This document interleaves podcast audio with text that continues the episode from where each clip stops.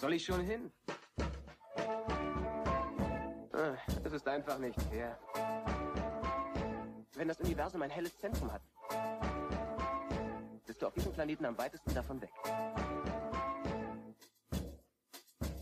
Blue Milk Blues.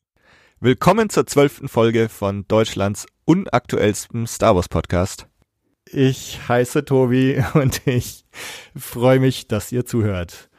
Ja, nachdem ich in den letzten beiden Folgen eher in Franken unterwegs war, äh, mit, mit dem Eisi und mit dem Marco, äh, geht's dieses Mal ein bisschen weiter nach oben auf der Landkarte, nämlich nach Berlin.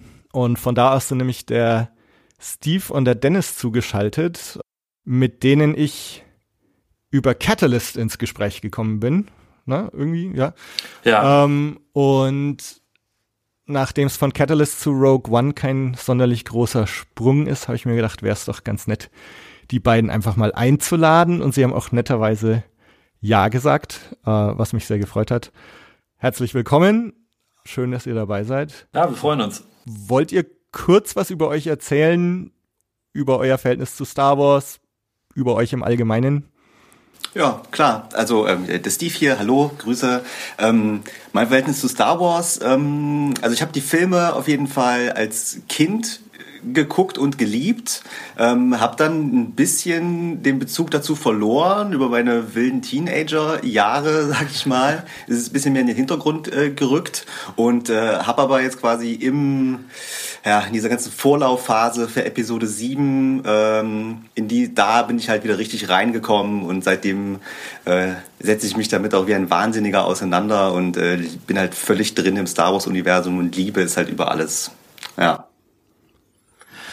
Okay, äh, ja, ich bin Dennis aus Berlin. Äh, bei mir ist es ein bisschen anders gewesen. Ich habe ich hab auch schon als Kind, ähm, war ich ein großer Star Wars-Fan und das hat auch nie so richtig nachgelassen. Natürlich hat es bei allen Star Wars-Fans immer nachgelassen ein bisschen, weil halt nichts kam so an Inhalt. Und durch Episode 7 und diese ganzen Vorlauf bin ich halt auch wieder ganz tief reingezogen worden und ähm, dadurch halt auch wieder auf ganz andere Nerds-Sachen gestoßen äh, und ganz viel Comics gelesen, hat auch ganz viele Star Wars-Comics, Romane und so weiter und ja, bin bisher auch begeistert von dem, was da aktuell kommt. Genau. Wenn ihr jetzt beide sagt, als Kinder schon Star Wars, ähm, seid ihr mit den Prequels oder, oder, oder seid ihr mit der Originaltrilogie groß geworden? Ich bin mit der ähm, Originaltrilogie aufgewachsen. Ich erinnere mich auch noch genau, dass ich halt nur ähm, Episode 6 damals auf VHS-Kassette zu Hause hatte. Da war ich aber noch klein, also ich bin jetzt 29 und äh, war dann halt wirklich noch ein, ein kleiner Junge und habe halt immer nur wieder diesen Film geguckt. Deswegen ich auch für den Film eine besondere Nostalgie so habe. Ähm, aber ich war halt auch im Kino Episode 1 gucken, fand den damals natürlich auch hammergeil, weil ich war ein kleines Kind. Heute sehe ich das vielleicht noch ein bisschen anders. Ähm, und auch die Special Edition habe ich damals mit meinem Vater im Kino geguckt und fand ich total genial. Und habe auch schon so ein bisschen Fanmagazine, was man halt bekommen hat aus einer kleinen Stadt, weil ich komme nicht ähm, immer aus Berlin, sondern bin im Dorf groß geworden und da gab es halt im, im Schreibwarenladen halt ab und zu so ein paar Star Wars Sachen. Hab mir aber dann schon, ich war als Kind schon ein Nerd auf jeden Fall, ja. und seitdem ist es nicht viel besser geworden. Nee, jetzt momentan ist es sogar ganz schlimm. Ja, und ähm, bei mir, ähm, Tja, ähm, also bei mir war es so, ich bin natürlich auch mit der ähm, originalen Trilogie groß geworden. Ich bin jetzt, werde jetzt 35, ähm, kann mich halt noch genau daran erinnern, als äh, die Filme damals im Fernsehen liefen. Auf Sat 1 äh, war das, glaube ich. Ja, genau. Und ähm, genau, okay. äh, hatten auch äh, Videorekorder und ich weiß, dass ich auf jeden Fall die Filme aufgenommen habe und sie damals auf jeden Fall immer wieder geguckt habe. Ich kann mich halt auf jeden Fall erinnern, dass die Eisschlacht äh, auf äh, Hoth aus Imperium, halt das ist das, worauf ich mich auf jeden Fall erinnern kann, dass ich da auf der Couch gesessen habe und das halt wirklich gefeiert habe. Und die Prequels, das ist dann in dieser Zeit, wo ich halt quasi nichts damit zu tun hatte, habe ich tatsächlich erst viel, viel später gesehen und so wirklich bewusst auch wirklich erst vor, ich sag mal, anderthalb Jahren. Also, dass ich so wirklich mir die von vorne bis hinten Mhm. angeschaut habe, unter diesem, äh, ja, unter dieser neuen Liebe, die ich halt dafür entwickelt habe. Ähm, ja, Genau. Und äh, ja, die Meinung zu den Prequels müssen wir jetzt wahrscheinlich eher nicht so gut drauf eingehen. Also ich habe sie mittlerweile zu schätzen gelernt. Ich war am Anfang auch sehr dagegen, aber habe sie jetzt öfter gesehen und äh, habe auch wieder eine andere Meinung dazu und sehe es einfach als große ganze Geschichte und weiß dann auch zu schätzen, was äh, die Prequels mir da in der Hinsicht geben können. Ja, ja, da da arbeite ich noch dran. äh, gehört ihr zu der Fraktion, die Force Awakens gut fanden oder wart ihr eher bei denen, die enttäuscht waren? Ähm, ich muss ganz ehrlich sagen, ich liebe The Force Awakens. Ähm, der hat mir vom ersten Mal schauen äh, mega gut gefallen. Sie, sie, haben mich halt auch genau abgeholt äh, an, an diesem Nostalgie-Ding, ja. weil ich habe da quasi durchgehend dem Kloß und im Hals bei diesem Film gesessen. Und auch obwohl ich von Anfang an gemerkt hatte, was es für, für negative Aspekte ging, die mir bis heute immer noch egal sind. Keine Ahnung, da bin ich halt irgendwie, ich gehe halt so naiv an diesen Film ran, weil er mir, weil ich halt auch Ray äh, als Charakter so unglaublich gut finde, bis heute noch. Und ähm, jetzt im Moment äh, schon mehr gehypt auf Episode 8 bin, als äh, ich für Rogue One jemals war weil ich halt einfach wissen will, wie dies mit den Charakteren halt weitergeht. Nee, also und, und der Soundtrack und, und, und dieser ganze Anfang, also die erste Stunde von Force Awakens ist für mich auch mit das Beste, was es in Sachen Star Wars gibt. Mhm. Ne, ich traue es mich jetzt gar nicht so laut zu sagen, aber nee, ich bin ein großer Fan von The Force Awakens, ja. Ich mochte den Film sehr. Äh, bei mir ist es äh, mittlerweile ähnlich, aber ich muss sagen, ähm, und da gibt es wahrscheinlich gerade auch so ein bisschen auch Parallelen jetzt wie zu Rogue One. Auch bei The Force Awakens war ich direkt nach dem ersten Mal schauen. Ich war so irgendwo in der Mitte. Also äh, wir sind auf jeden Fall beim Film ein paar Sachen aufgefallen, halt die Sachen, die quasi fast eins zu eins kopiert wurden aus alten Filmen. Es ist mir schon aufgefallen, habe mich wirklich beim ersten Mal gefragt, so macht ihr das jetzt wirklich? Es ist halt wirklich so offensichtlich auf die Nase, dass es mich beim allerersten Mal schon gestört hat. Ähm, hat sich dann aber mit der Zeit tatsächlich äh, gegeben. Also ich war fünfmal im Kino zu The Force Awakens. Das macht man ja dann nicht bei einem Film, ja. den man jetzt kacke findet. Ähm, aber er ist wirklich mit jedem Mal für mich persönlich besser geworden und ich konnte dann halt auch über diese Sachen drüber hinwegsehen und habe dann auch irgendwann wirklich auch gemerkt, wofür es halt gut war. Also ich habe verstanden, was Lucasfilm damit erreichen mhm. wollte. Ähm, ja, und deswegen kann ich dann halt auch im Endeffekt darüber hinwegsehen und liebe ihn auch wirklich. Also es ist halt mittlerweile wirklich mein, ist er auf Platz drei bei mir von den Star Wars Filmen, von ich allen. Glaub, da hatte so. ich ihn auch gerankt sogar. Okay. Damals, als wir drüber gesprochen haben. Also mir geht's immer so, wenn ich Star Wars anschaue, ich bin erstmal ultra nervös. Das war jetzt bei Rogue One auch wieder genauso. Mhm, bei mir auch, ja. Also ich, ich kann den nicht irgendwie so vollkommen entspannt anschauen, auch wenn ich es irgendwie jetzt bei Rogue One ursprünglich dachte, so es ist nicht einer der Trilogien, so ein Extrafilm, da jetzt kann ich ihn ganz entspannt anschauen, war trotzdem nicht der Fall. Und deswegen, mir fällt es auch oft schwer, dann so ein, ein vollkommen objektives Urteil zu bilden. Erstmal geht's mir so grundsätzlich, dass ich es gut finden will. Also ich bin generell immer bereit, über gewisse Sachen hinwegzuschauen. Auf der anderen Seite bin ich auch ein Riesenkritiker, wenn irgendwie so gewisse Kleinigkeiten, wenn sich irgendwas irgendwie nicht richtig anfühlt. Also das mhm. ist mir bei anderen Filmen völlig egal, aber bei Star Wars, das, das muss irgendwie vom Gefühl her stimmen. Und ich, ich weiß noch zum Beispiel bei, bei Erben des Imperiums in der, in der Buchreihe, habe ich vielleicht auch schon mal im Podcast gesagt, da gibt es so eine Szene, wo Luke Kakao trinkt. Und das hat mich so rausgerissen, diese Tatsache, dass der da jetzt sitzt und Kakao trinkt. Um, und es hat für mich so nicht gepasst, nur diese eine Kleinigkeit, dass von Anfang an oder von dieser Szene an das irgendwie das Feeling nicht mehr gestimmt hat. Und deswegen ist Star Wars bei mir immer so eine ganz heikle Geschichte irgendwie. Und, ähm, und auf der anderen Seite reagiere ich immer so euphorisch. Ja? Also ich habe Episode 1 damals echt verteidigt bis aufs Letzte. ähm, und habe dann eigentlich erst so nach und nach mir selber gegenüber auch zugegeben, dass es vielleicht doch einige Sachen gibt, die zu wünschen übrig lassen. Und jetzt bei, bei Force Awakens war ich mir auch nicht so sicher. Ich habe auch so eine relativ euphorische Reaktion dann auch gesagt, so ähm, Reihenfolge Empire Strikes Back, A New Hope, Force Awakens, wo ich so im Nachhinein sag, also vielleicht sehe ich es noch genauso, aber es sind, es ist schon immer so ein Schnellschuss, wenn man sowas sagt, finde ich. Also gerade dann kam der Film irgendwie gerade raus und dann will man schon ranken. Also deswegen, also ich würde jetzt auch zögern, wenn ihr mich jetzt fragt, wo ich Rogue One einordnen würde, äh, würde ich mir jetzt irgendwie auch noch gar kein Urteil fällen wollen. Aber das ist ja auch nochmal, noch mal, da werden wir bestimmt auch noch drauf kommen. Das ja. ist nochmal ein ganz heikles Thema, weil da wurden ja teilweise Rankings in den letzten Tagen auf Twitter oder so geäußert. Da sind mir ja die Ohren abgefallen. Mhm. Ja, Aber ja, genau, da, das ist Star Wars halt. Ja.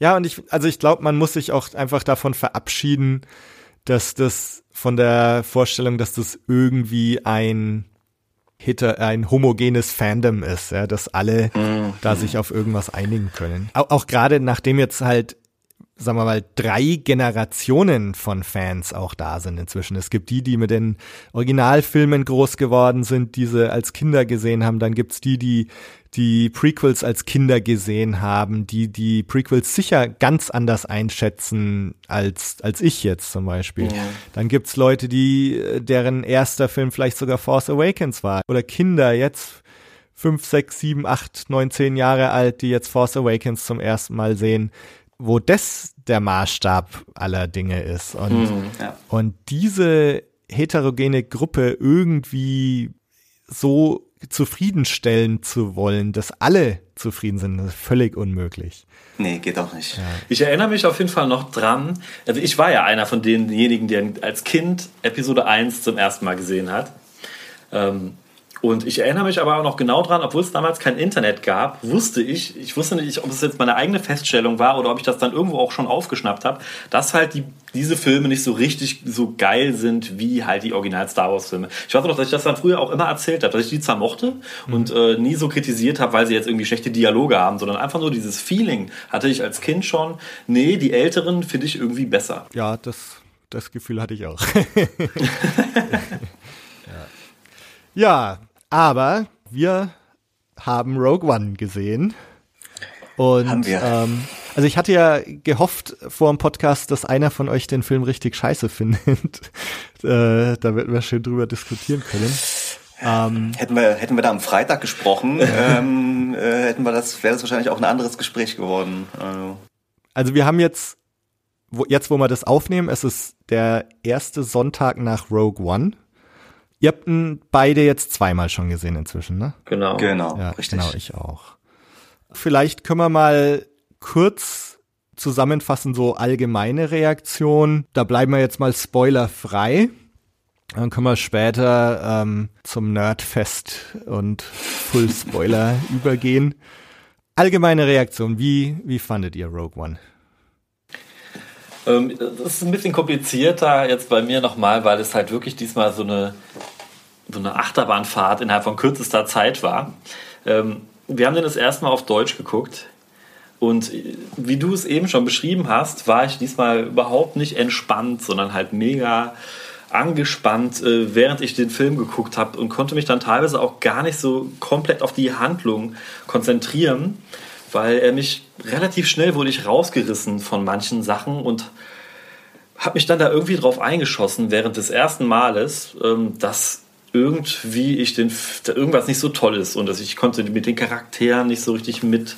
Das ging mir auch alles zu schnell dann teilweise und ich habe die Motive nicht so ganz nachvollzogen. Ich bin aber fest davon überzeugt, es hat viel mit der deutschen Synchro zu tun gehabt. Halt manche Jokes kamen nicht so richtig an ähm, halt K2SO, auf den ich mich mega gefreut habe, war ich sehr enttäuscht und, und manche Sachen wo, gingen mir dann halt so schnell, wie sich halt manche umentschieden haben von ihren Motiven her. Ähm, und bin dann beim ersten Mal wirklich raus und war relativ enttäuscht und habe das hat sich dann aber, dann habe ich halt viel, dann kam natürlich erstmal die Reaktion im Internet, die natürlich durch die Decke gegangen sind. Und ich habe halt die Welt erstmal nicht mehr verstanden, weil halt dann direkt gesagt wurde, das ist der beste Star Wars-Film seit Empire Strikes Back und das ist alles, was wir wollten. Und, und ich habe am Anfang ganz doll damit zu tun gehabt, dass man halt diesen, das, was für mich natürlich ganz viel Star Wars ausmacht, diesen magischen, märchenhaften Faktor, der war ja bei Rogue One überhaupt nicht da. Ähm, Und damit habe ich mich erstmal, glaube ich, arrangieren müssen, ganz einfach. Mhm. Und, und äh, als ich dann beim zweiten Mal aber wusste erstmal, was passiert und äh, es auch auf Englisch geguckt habe, was der Sache wirklich gut getan hat für mich, ähm, war das direkt irgendwie ganz anders.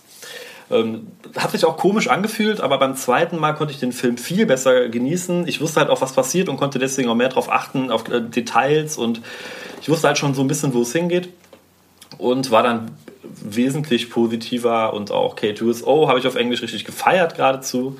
Viel öfter halt gelacht und so. Ja, als ich jetzt noch mal eine Nacht drüber geschlafen habe, habe ich meinen Frieden damit gefunden, dass es halt kein, kein Magic-Saga-Film ist, sondern es ist eine Kriegsgeschichte. Die Charaktere sollten auch dementsprechend so handeln, wie sie es getan haben. Und äh, bin wesentlich positiver jetzt. Mhm. Force Awakens finde ich immer noch besser. Aber ich muss sagen, ich finde Rogue One sehr gut auf jeden Fall. Mhm. Ja, also bei, bei mir, bei mir war es tatsächlich auch ähnlich. Also ähm, vielleicht ist mal ganz ähm, äh, vorab. Ich habe äh, mir diesmal, ich habe es tatsächlich geschafft, mir vorher keine keinerlei Reviews oder ähnliches vorher anzuschauen ähm, weil ich schon dachte, ich weiß eh schon viel zu viel über den Film und dann möchte ich mir zumindest wirklich eine, eine frische Meinung bilden. Also ich habe nur halt ganz kurz gehört, okay, es haben schon ein paar Leute, haben schon ein paar Leute bei der nach der Premiere schon gesagt, es ist sehr, sehr gut und es also es wurde schon, äh, die Lobhymnen, Lobeshymnen waren am Anfang schon sehr, sehr groß, bevor überhaupt die breite Masse den Film gesehen hat. Und ähm, ja, damit bin ich ins Kino und war tatsächlich nach dem ersten Mal auch enttäuscht. Ähm, äh, hatte vielerlei Gründe. Ich fand auch die Charaktere beim ersten Mal erstmal relativ äh, flach. Ich habe irgendwie nicht so richtig mitgefühlt. Ähm, die Sachen, die dann am Ende passieren, haben mich ähm, irgendwie emotional nicht so richtig berührt. Ähm, und auf diese Sachen habe ich mich dann wirklich auch ein bisschen eingeschossen. Ähm, ich fand auch schon beim ersten Mal die Szenen, über die wir noch reden, auch schon da richtig badass. Und auch ich äh, habe äh, im Kino mich dazu hinleiten lassen, zu klatschen, äh, als äh, bestimmte Charaktere den Bildschirm äh, besucht haben. Ähm, aber ich war schon sehr in Gedanken und konnte auch wirklich äh, nicht viel an irgendwas anderes denken, weil ich es von mir auch so nicht kannte. Also ich bin halt auch jemand, der so Sachen schnell gut findet und auch schnell über Fehler hinwegsieht, aber irgendwas hat mich tatsächlich beim ersten Mal sehr, sehr gestört. Ähm, Umso besser war es dann, dass wir den Film tatsächlich dann auf Englisch geschaut haben, zwei Tage später. Ähm, und auch, das war dann halt gestern und ähm, da war ich auch wieder viel, viel positiver. Mir haben die Charaktere mehr gegeben in der Originalsprache. Ich habe wirklich eine bessere Bindung aufbauen können. Und ähm, ja, fand ihn halt einfach insgesamt äh, unterhaltsamer und konnte ihn auch mehr genießen als beim ersten Mal, wo ich auch, ja, weil ich einfach so viel gelesen habe, quasi ein Jahr lang äh, damit beschäftigt habe und dann kommt der Tag und sitzt man da und ist halt mega aufgeregt. Ähm, ich finde ihn immer noch nicht, ähm, immer noch nicht großartig.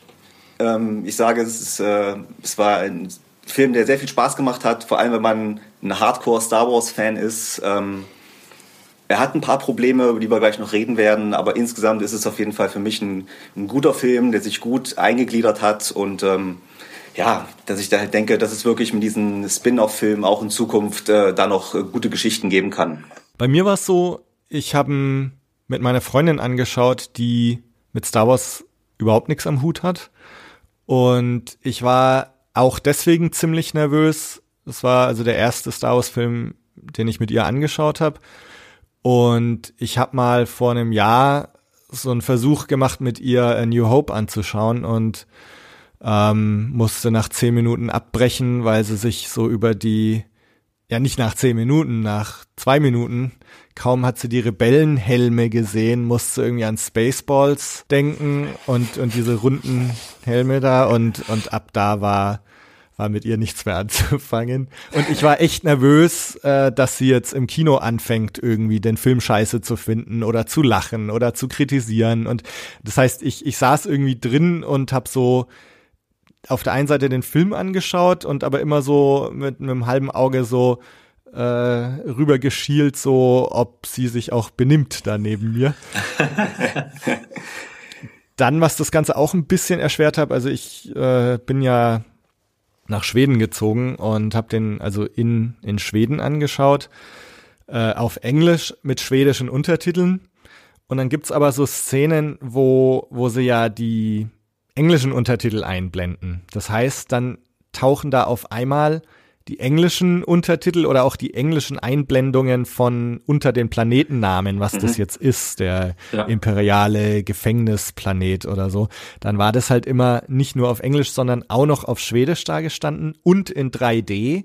Also es war irgendwie so ziemlicher Information Overkill, was mich am Anfang echt bisschen rausgerissen hat oder was einfach schwer gemacht hat, nur auf die Bilder zu achten. Beim zweiten Mal habe ich ihn dann in 2D gesehen, was schon mal ein so ein Zusatzding irgendwie weggenommen hat. Äh, zwar auch noch auf Englisch mit schwedischen Untertiteln, aber äh, da konnte ich mich dann wesentlich besser auf das konzentrieren, was da auf dem Bildschirm vor sich geht oder auf der Leinwand. Aber ich fand ihn toll.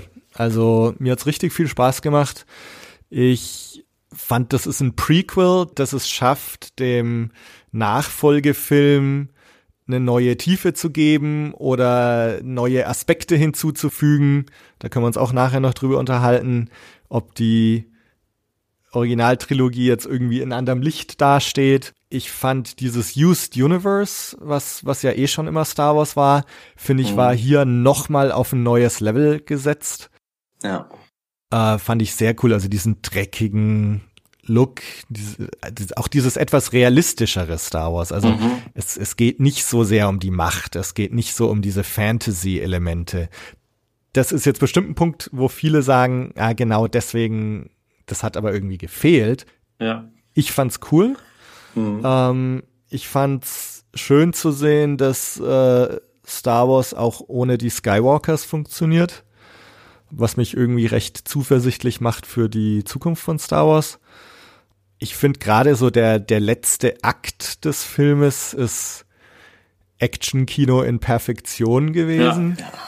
Und ich fand so von den Themen her im Film, also Hoffnung, gut, das wird vielleicht fast ein bisschen überstrapaziert, ähm, aber so dieses, das Opferbringen oder das Ausleuchten von so moralischen Grauzonen äh, fand ich sehr gelungen. Und also es gab schon Dinge, die mich sehr berührt haben. Aber da erzähle ich jetzt mal nichts drüber, weil wir wollen ja noch spoilerfrei bleiben. Ähm, genau. Ja, also insgesamt, ja, fand, fand ich es einen tollen Film. Und Fazit, dass, dass also dieses Experiment Spin-off-Film für mich eigentlich voll aufgegangen ist. Du hattest auch dann, du hattest auch dann keine nicht nochmal, ähm, keine Ahnung, beim zweiten Mal, hat er dir beim zweiten Mal nochmal besser gefallen? Hattest du irgendwie sowas auch oder war das bei dir gleich? Mir haben die Figuren ein bisschen besser gefallen beim zweiten Mal. Ja, hm. ja, ja ähnlich wie bei uns, ja. würde ich auch sagen. Und von der Wertung her, machst du sowas hier in diesem Podcast? Gibt es da Wertungen? Äh, ich habe es bisher noch nicht gemacht. Also so von mit eins bis zehn Sternchen oder eins bis fünf Sternchen oder so. Mhm. Können wir ja Ihr macht so, ein, so eine Webseite, ne? Mit mhm, genau. Genau, gibt so eine, ja genau. Genau, gibt so eine Webseite, ist quasi so eine, äh, ja, so eine Social Media Community, wo es halt nur um Filme geht, einfach. Genau. Da sind 0 bis ähm, 5 Sterne oder so, ne? Das sind 0 bis 5, genau, in, in halb, in Halbschritten. Ja. Also ich kann einfach mal sagen, ähm, nach dem ersten Mal äh, war es nur eine 3 von 5 für mich. Ähm, jetzt nach dem zweiten Mal äh, ist es aufgerundet eine 4. Also ich bin so, wenn man es jetzt nochmal ganz äh, äh nerdig nochmal in Dezimalzahlen unterteilen möchte, dann würde ich so eine 3,8 äh, okay. von 5 äh, äh, geben. Ja. Ja, bei mir war es halt, ich würde sagen, nach dem ersten Mal gucken eine 3,5 mhm. und jetzt wirklich dann eher schon eine 4,5 was dann ja schon in den sehr guten Bereich geht, ja. Ja, also ich glaube, ich würde auch eine, eine 4,5 geben sogar. Also mir hat er, ja, wie gesagt, wirklich sehr gut gefallen. Es gibt ein paar Abstriche, können wir gleich noch drüber reden. Mhm. Ähm, aber also insgesamt, mir ging es einfach so, ähm, so diese, wer ist eigentlich die Zielgruppe von Star Wars? Und ich, ich wollte immer nicht akzeptieren, dass die Zielgruppe Kinder sind oder ausschließlich Kinder. Und weil für mich Star Wars immer schon irgendwie äh, auch eine, eine Sache war, die auch Erwachsene gut finden können, gut finden können sollten. Was mich zum Beispiel an Episode 1 so gestört hat, ist, dass da sehr, sehr viele Dinge drin sind, die doch eine sehr junge Zielgruppe ansprechen. Hier bei Rogue One ist es jetzt so ein Film, wie Star Wars in meinem Kopf schon immer war. Da geht's um Krieg, es geht um äh, Heldentum im Angesicht dieses Kampfes gegen das Imperium. Es ist eine, eine ernste Sache, was da im Universum vor sich geht. Und ich fand toll, dass der Film das irgendwie reflektiert. Hm. Also mir ist das auf jeden Fall auch aufgefallen, dass das, glaube ich, ganz vielen Leuten so ging und deswegen halt auch Rogue One so durch die äh, Rogue One so durch die Decke gegangen ist. Ich mir hat das ehrlich gesagt ein bisschen Angst gemacht, um ehrlich hm. zu sein, weil Viele haben auch ge, äh, in den Medien so geschrieben, ja, Star, also in diese Richtung soll Star Wars in Zukunft am besten gehen. Ehrlich, so siehst du das ja wahrscheinlich auch jetzt gerade. Mm. Ähm, ich frage mich dann halt einfach, ähm, warum mochten, also wenn, wenn vielen Leuten dieses, äh, dieses Märchenhafte dann so übel aufstößt, warum haben, warum ist, ist denn, sind denn Leute so große Star Wars Fan im, im, im ersten Moment gewesen? Weil das ist ja die Original Trilogie auch und es ist immer so ein bisschen, jetzt nicht kindisch, aber halt, ja, halt so, ja, märchenhaft. Klar, ich finde ich finde es auch gut, dass Rogue One jetzt ähm, so anders ist, weil es halt auch ein, nicht ein Saga-Film ist. Trotzdem will ich persönlich nicht, dass Star Wars jetzt nur noch in diese Richtung gehen würde, ne? dass es halt nur noch so militärmäßig ist.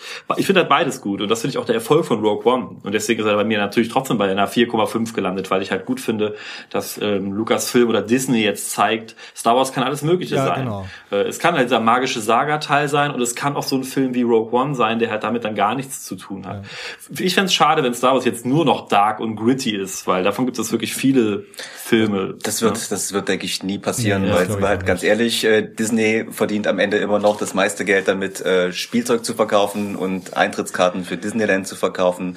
Und ähm, bei allem Fantum und äh, so weiter ähm, geht's halt äh, der Firma, die das Ganze jetzt unter sich hat, am Ende halt genau um das, nämlich äh, genug Geld zu verdienen. Und deswegen glaube ich, ähm, wird es nie passieren, mhm. dass jetzt äh, Star Wars nur noch äh, düster und dreckig ist, sondern es wird immer auch wahrscheinlich immer noch auch viel mehr einfach Sachen für Kinder geben. Ähm, ja, ja aber man kann das ja auch gut mischen. Ich meine, Force Awakens hatte ja auch so eine Mischung. Ne? Sie ja. waren, die waren auch Lift-In und, und, und Dirty so. Deswegen dieser ganze erste Part da auf Jakku ist ja auch dieser typische Western Star Wars Style, aber es ist trotzdem halt mit, mit, mit Sachen, die ja doch ein bisschen kindlicher waren mit BB-8. Ja, ja. ja, sie machen das halt wirklich sehr, sehr gut jetzt. Und äh, Rogue One war da wirklich ein guter, ein guter Einstieg. Ähm, äh, ich habe es ja, haben wir auch schon drüber geredet, wir persönlich. Ähm, es ist halt, hat sich halt wirklich am Ende jetzt auch so angefühlt wie, ähm, ja, wie ein Star Wars Roman äh, mhm. zum Beispiel, wo halt so eine kleine separate Geschichte einfach erzählt wird, die natürlich äh, hier und da an gewissen Punkten dich irgendwo dran erinnert, ähm, hey, wir sind noch im Star Wars Universum und äh, hier gibt's natürlich auch noch Figuren und Schauplätze, die kennst du schon. Ähm, aber das ist halt wirklich komplett neue Figuren einfach nimmt und einfach eine Geschichte erzählt in diesem riesigen Universum. Und ja, ich glaube, ja. ähm, da kann man wirklich, äh, können wir wirklich in die Zukunft blicken, dass, da, dass wir da noch gute Sachen erzählt bekommen. Aber was ich auch sagen muss, es birgt natürlich trotzdem auch die Gefahr, dass wir in Zukunft auch irgendwann mal einen Film bekommen, der einfach nur mittelmäßig ist. Ja. Weil einfach. Ja. Aber ich glaube, dann ist es vielleicht auch okay. Also ich glaube, wenn wenn sich das Universum jetzt so öffnet, also ich glaube auch nicht, dass wir ab jetzt nur noch diese Dark and Gritty Filme bekommen werden, weil also ich glaube auch nicht, dass sich Rogue One so gut machen wird an den Kassen wie Force Awakens. Ich glaube auch, dass mhm. Episode 8 sich wieder besser machen wird noch als als Rogue One. Schauen wir mal. Also insofern, ich glaube, es wird immer diesen Magie-Teil geben und immer auch etwas, was eher auch ein jüngeres Publikum anspricht. Ähm, aber auch klar, ich glaube, ein Grund, warum ich oder warum viele andere Rogue One so abgefeiert haben, ist, weil wir das schon gar nicht mehr erwartet haben. Ähm, es haben ja viele geunkt, nachdem Lucasfilm dann an Disney gegangen ist. Oh Gott, jetzt äh, fangen sie Singen an oder jetzt kommt der totale Ausverkauf oder jetzt kommen nur noch Kinderfilme. Und das jetzt unter diesem Disney-Banner aber so ein Film wie Rogue One produziert wird, das ist halt ja. was, womit die wenigsten irgendwie gerechnet haben. Und das mhm. finde ich halt toll. Ja. Und er zeigt auch, dass in diesem Universum im Grunde Platz ist für alle möglichen Geschichten. Also schauen wir mal, was, ob der Han Solo-Film ob der irgendwie so ein Heist-Film werden wird. Äh, War ja Rogue One auch so ein bisschen angekündigt, aber ist eigentlich eher Kriegsfilm als Heist-Movie. Ja. Aber vielleicht wird's der Han Solo-Film dann werden. Und so weiter. Und ich glaube, da gibt's alle möglichen Geschichten, die jetzt erzählt werden können. Und ich freue mich drauf. Ja, wie es ja auch schon in ganz vielen anderen Medien, in den Comics und in den Büchern und auch in Rebels ja auch schon passiert. Ne? Also ist jetzt finde es halt wirklich schön zu sehen. Äh, da kommen wir später ja auch noch drauf. Haben wir ganz schön oft gesagt schon, aber ähm, ja, ähm, äh, wie halt in Rogue One halt wirklich ähm, auch so aus allen Bereichen auch so Sachen zu finden sind. Also ähm, es gibt ja wirklich Anspielungen auf so ziemlich äh, fast schon jede bekannte äh, Ära so. Ne? Es gibt Anspielungen auf die Prequels, auf die Originaltrilogie. Es gibt Anspielungen auf die Clone Wars Serie, auf die Rebels Serie. Also es ist ja wirklich ähm, ja. aus allen Bereichen was zusammengeführt, so dass sich äh, halt Leute wie wir, die sich jetzt halt wirklich, die das alles auch kennen vielleicht, äh, ist natürlich noch mal viel noch mal viel cooler, sich so einen Film anzugucken, wenn dann halt so kleine Sachen äh, noch drin sind, die halt wo man einfach merkt, okay, das hat alles auch einen Sinn und alles, Comics, Bücher und Serien und die Filme, es ist halt wirklich alles ein Universum und es fügt sich irgendwie zusammen. Und äh, ja, das fand ich zum Beispiel dann auch noch einen sehr guten, ja. was Rogue One auch sehr gut gemacht hat. Ja, und auf, auf eine unaufdringliche Weise irgendwie, also. Ja, mehr oder weniger. Da kommen wir, ja. genau. ja. Ähm, bevor wir äh, spoilern, wollen wir noch ganz kurz so ein paar Elemente beleuchten, die, die Story, die Figuren, die Effekte, die Musik. Ich glaube, da können wir noch ein bisschen drüber reden, ohne zu spoilern. Fangen wir mit der Story an.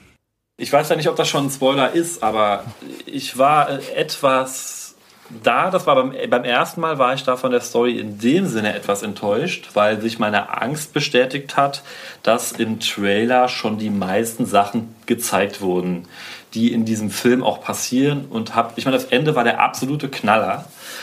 Und ähm, das, das, das, da sind sich, glaube ich, alle drüber einig. Trotzdem habe ich äh, mehr, habe ich quasi noch, ich habe irgendwie mit einem ganzen Akt noch gerechnet, der da hinten noch dran mhm. ist oder irgendwie da habe ich, ich hätte dann doch noch ein bisschen mehr erwartet. Ähm, als ich dann beim zweiten Mal wusste, was passiert und einfach nur geguckt habe und genossen habe, hat das, äh, ging mir das schon wesentlich besser rein. Das ging mir am Anfang teilweise auch alles zu schnell und so und ähm, das, da werden wir im Spoiler-Teil ähm, nochmal näher drauf eingehen. Trotzdem bin ich zufrieden. Mhm. Also es, besonders man kann ja, äh, das, ist, das ist ja absolut kein Spoiler, ähm, es ist ja klar, wie der Film endet sozusagen oder was am Ende dabei rauskommt nach diesem Film. Und das hat der Film ja sogar sehr gut gemacht. Trotzdem irgendeine Spannung aufzubauen und trotzdem eine, eine, ja, trotzdem das so zu managen, dass es trotzdem noch Sinn macht, diesen Film zu gucken, obwohl man weiß, wie er endet, sagen wir mal. Ja. Ja, Story, von der Story an sich kann man den, den, den, den Schreibern da auf jeden Fall äh, nichts vorwerfen. Ich fand es auch sehr gut gemacht, äh, wie es Dennis schon gesagt hat, dass äh, der Film es wirklich geschafft hat, die Spannung aufzubauen, obwohl ähm, jeder Star Wars-Fan äh, ja schon wusste, was ganz am Ende der Status quo quasi sein äh, wird. Und ähm, wir wussten auch alle vorher, was wahrscheinlich mit äh, all unseren Helden aus diesem Film äh, passieren wird.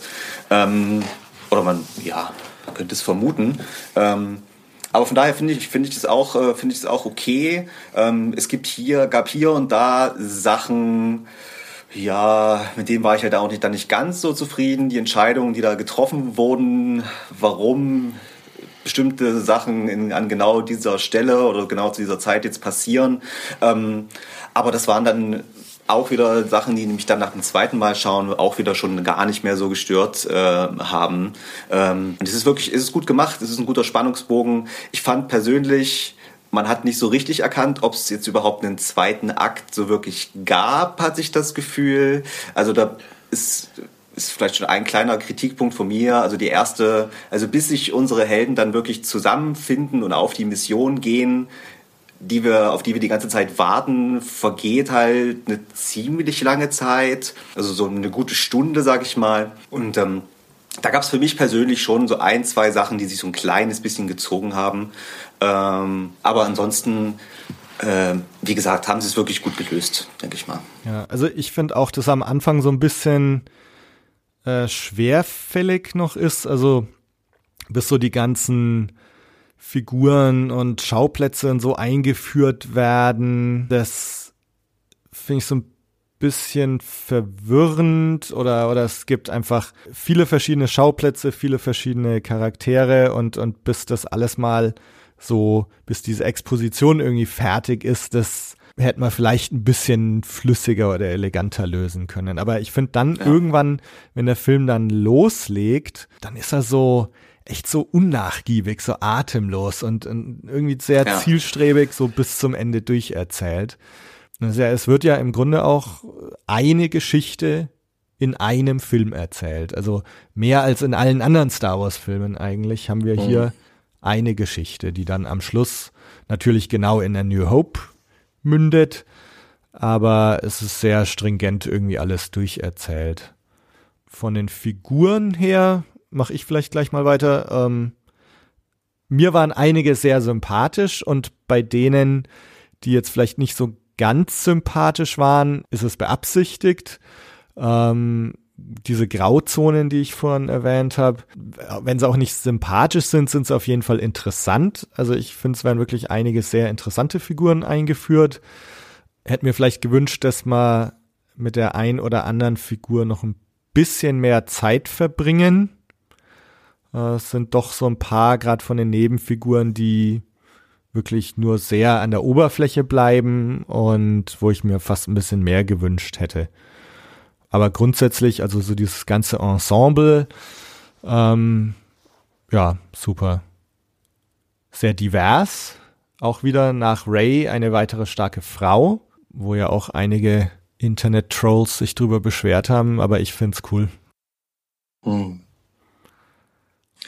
Ähm, also ich werde das bestimmt noch wesentlich öfter während des Verlaufs hier sagen, aber das ist, äh, und es klingt vielleicht auch ein bisschen weird, aber das war auch nach ähm, im Englischen ein Riesenunterschied für mich. Ich meine, als Beispiel zum Beispiel zu The Force Awakens, Ray äh, auf Deutsch und auf Englisch, da liegen halt wirklich Welten dazwischen. Das mal als Beispiel, das ist noch wesentlich extremer gewesen.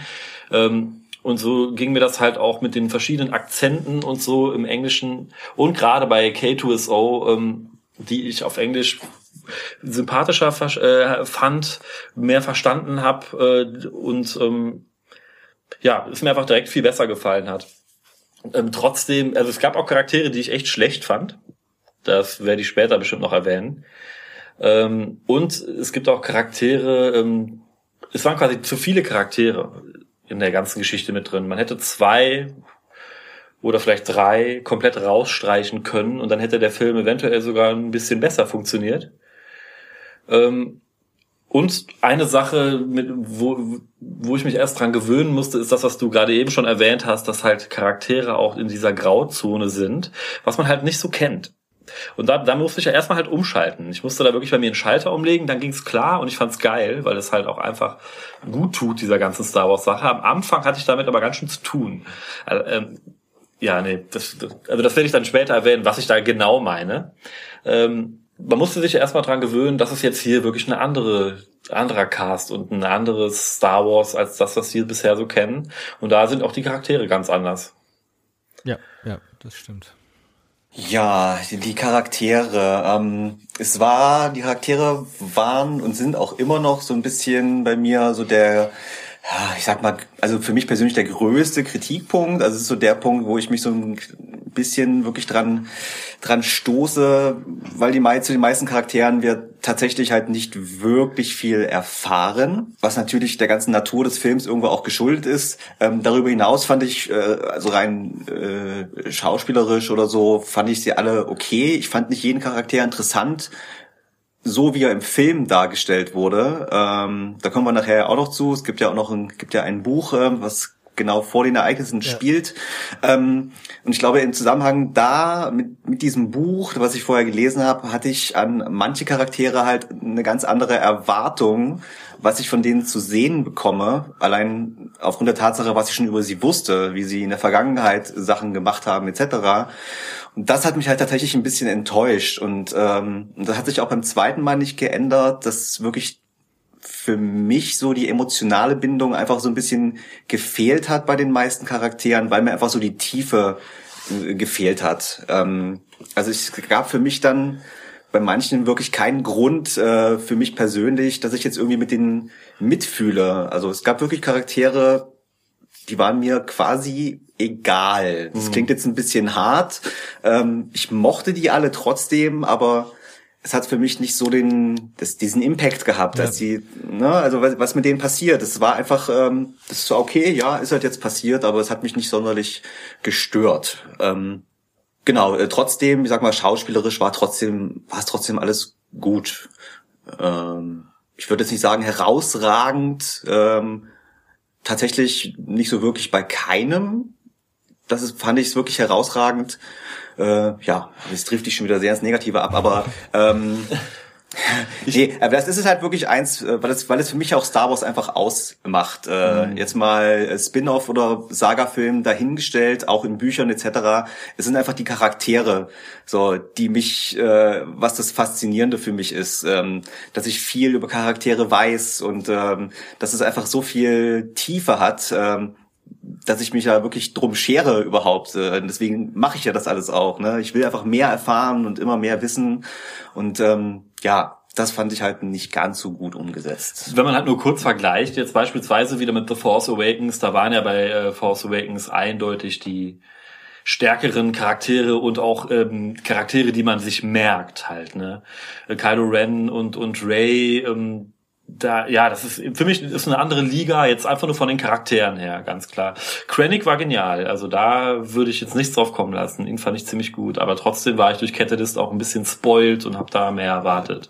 Also ja, da geht's mir auch so. Also ähm, wenn man es jetzt mit Force Awakens vergleicht, dass Force Awakens auf jeden Fall die ähm, sympathischeren Charaktere hat, äh, Charaktere, wo es mehr, wo du eine bessere Beziehung aufbaust es haben, es haben ja viele, also ich hatte so das Gefühl, dass jetzt viele auch angefangen haben, auf einmal Force Awakens so ein bisschen niederzumachen im Nachhinein. Oh ja, aber total. Ja, also so hätte er sein sollen und so weiter. Und ich finde aber nach wie vor, also dass das so von den Hauptfiguren ist nach wie vor Force Awakens wirklich der erfolgreichere Film.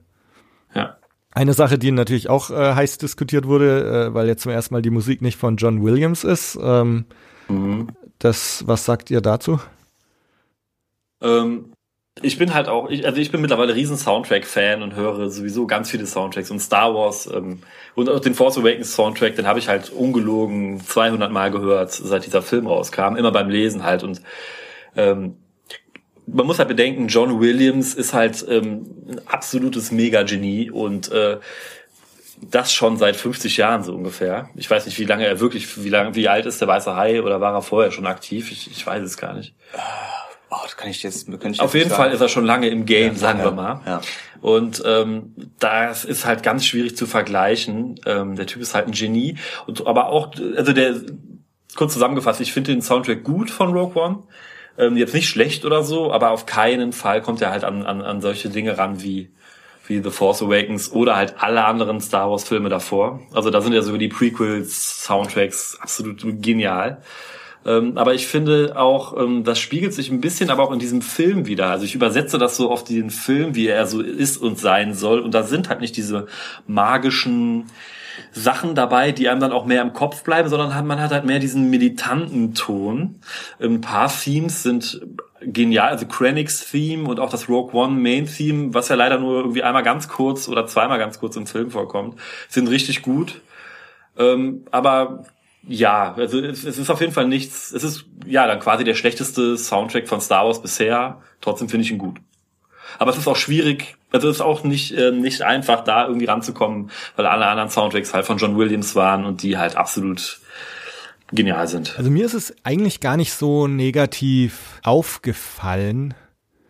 Also wenn, wenn, wenn man jetzt gar nicht gewusst hätte, es ist nicht von John Williams und ihr kriegt jetzt hier diesen Kriegsfilm, wenig Magie, dreckig und hier ist die Musik, äh, wäre mir jetzt, glaube ich, gar nicht aufgefallen, so hoppla, das ist aber nicht von John Williams, oder? Also ich finde, die Musik hat, also ich habe sie mir jetzt ein paar Mal angehört, ohne den Film. Und da kannst du natürlich viel mehr drauf achten irgendwie. Und mhm. ähm, ich fand trotzdem, dass einige sehr schöne Elemente dabei sind. Äh, hab dann auch beim zweiten Mal anschauen noch mal ein bisschen drauf geachtet und ähm, also wenn man sich diesen, das Stardust heißt der eine Song, so eine getragene Klaviermelodie äh, oder das, was ganz am Schluss gespielt wird, äh, die Melodie, äh, finde ich, sind schon schöne und berührende äh, Themen. Also mir ist es jetzt beim Anschauen des Filmes eigentlich gar nicht aufgefallen, dass das irgendwie anders ist oder, oder irgendwas stimmt nicht. Ich finde, wenn man es sich so anhört auf äh, Platte, ähm, du merkst, es werden natürlich ganz viele Elemente zitiert aus, aus bekannte mhm. Elemente und immer so, so, es geht so ein bisschen in die Richtung und bevor wir aber richtig da sind, hört er wieder auf. So. Ja. Ist auch gut eigentlich, ja. Aber so im Film selber, ich finde, äh, passt wunderbar rein und hat auch ein paar echt schöne Elemente. Also mir ging es ja so bei Force Awakens zum Beispiel, abgesehen von Race Theme, finde ich mit am emotionalsten diese Melodie, diese spielen, wenn die Starkiller Bass ähm, Hosnian Prime zerstört. Diese Streichermelodie, die so mhm. schicksalshaft ja. ist und so ähm, tragisch irgendwie. Und da reicht eigentlich so die, die Schlussmelodie von Rogue One schon mit ran, fast, finde ich. So mhm. wie es mich ja. berührt hat. Ja. Ja, muss ich jetzt äh, wahrscheinlich hier wieder den Miesepeter spielen. Also ähm, ich fand den Soundtrack, also ich fand den auch nicht schlecht, also gar auf gar keinen Fall. Das kann man bei dem Komponisten, jetzt äh, wird wahrscheinlich seinen Namen völlig verhunzen, aber Michael Giucino wird's, glaube ich, ausgesprochen. Ähm, ist ja kein unbeschriebenes Blatt, ne? Hat schon für für Pixar-Filme äh, Soundtracks gemacht oder auch für den letzten Doctor Strange und ähnliches. Also für Lost. Äh, von Lost auch, mhm. ja. Also, äh, also ich will auf gar keinen Fall sagen, dass er schlechte Musik gemacht hat, aber ich persönlich finde, man hört dem Soundtrack an, dass er nur sechs Wochen Zeit hatte, dieses Ding zu schreiben, weil der ursprüngliche Komponist wurde irgendwann, hatte irgendwann keine Zeit mehr. Ne? Es gab ja diese hochdiskutierten Reshoots im Sommer und aufgrund dieser Reshoots konnte einfach der ursprüngliche Komponist diesen Soundtrack nicht zu Ende machen. Deshalb wurde dieser äh, Michael Giucino reingeholt und ich finde, man hört ein bisschen, dass er nicht so viel Zeit hatte.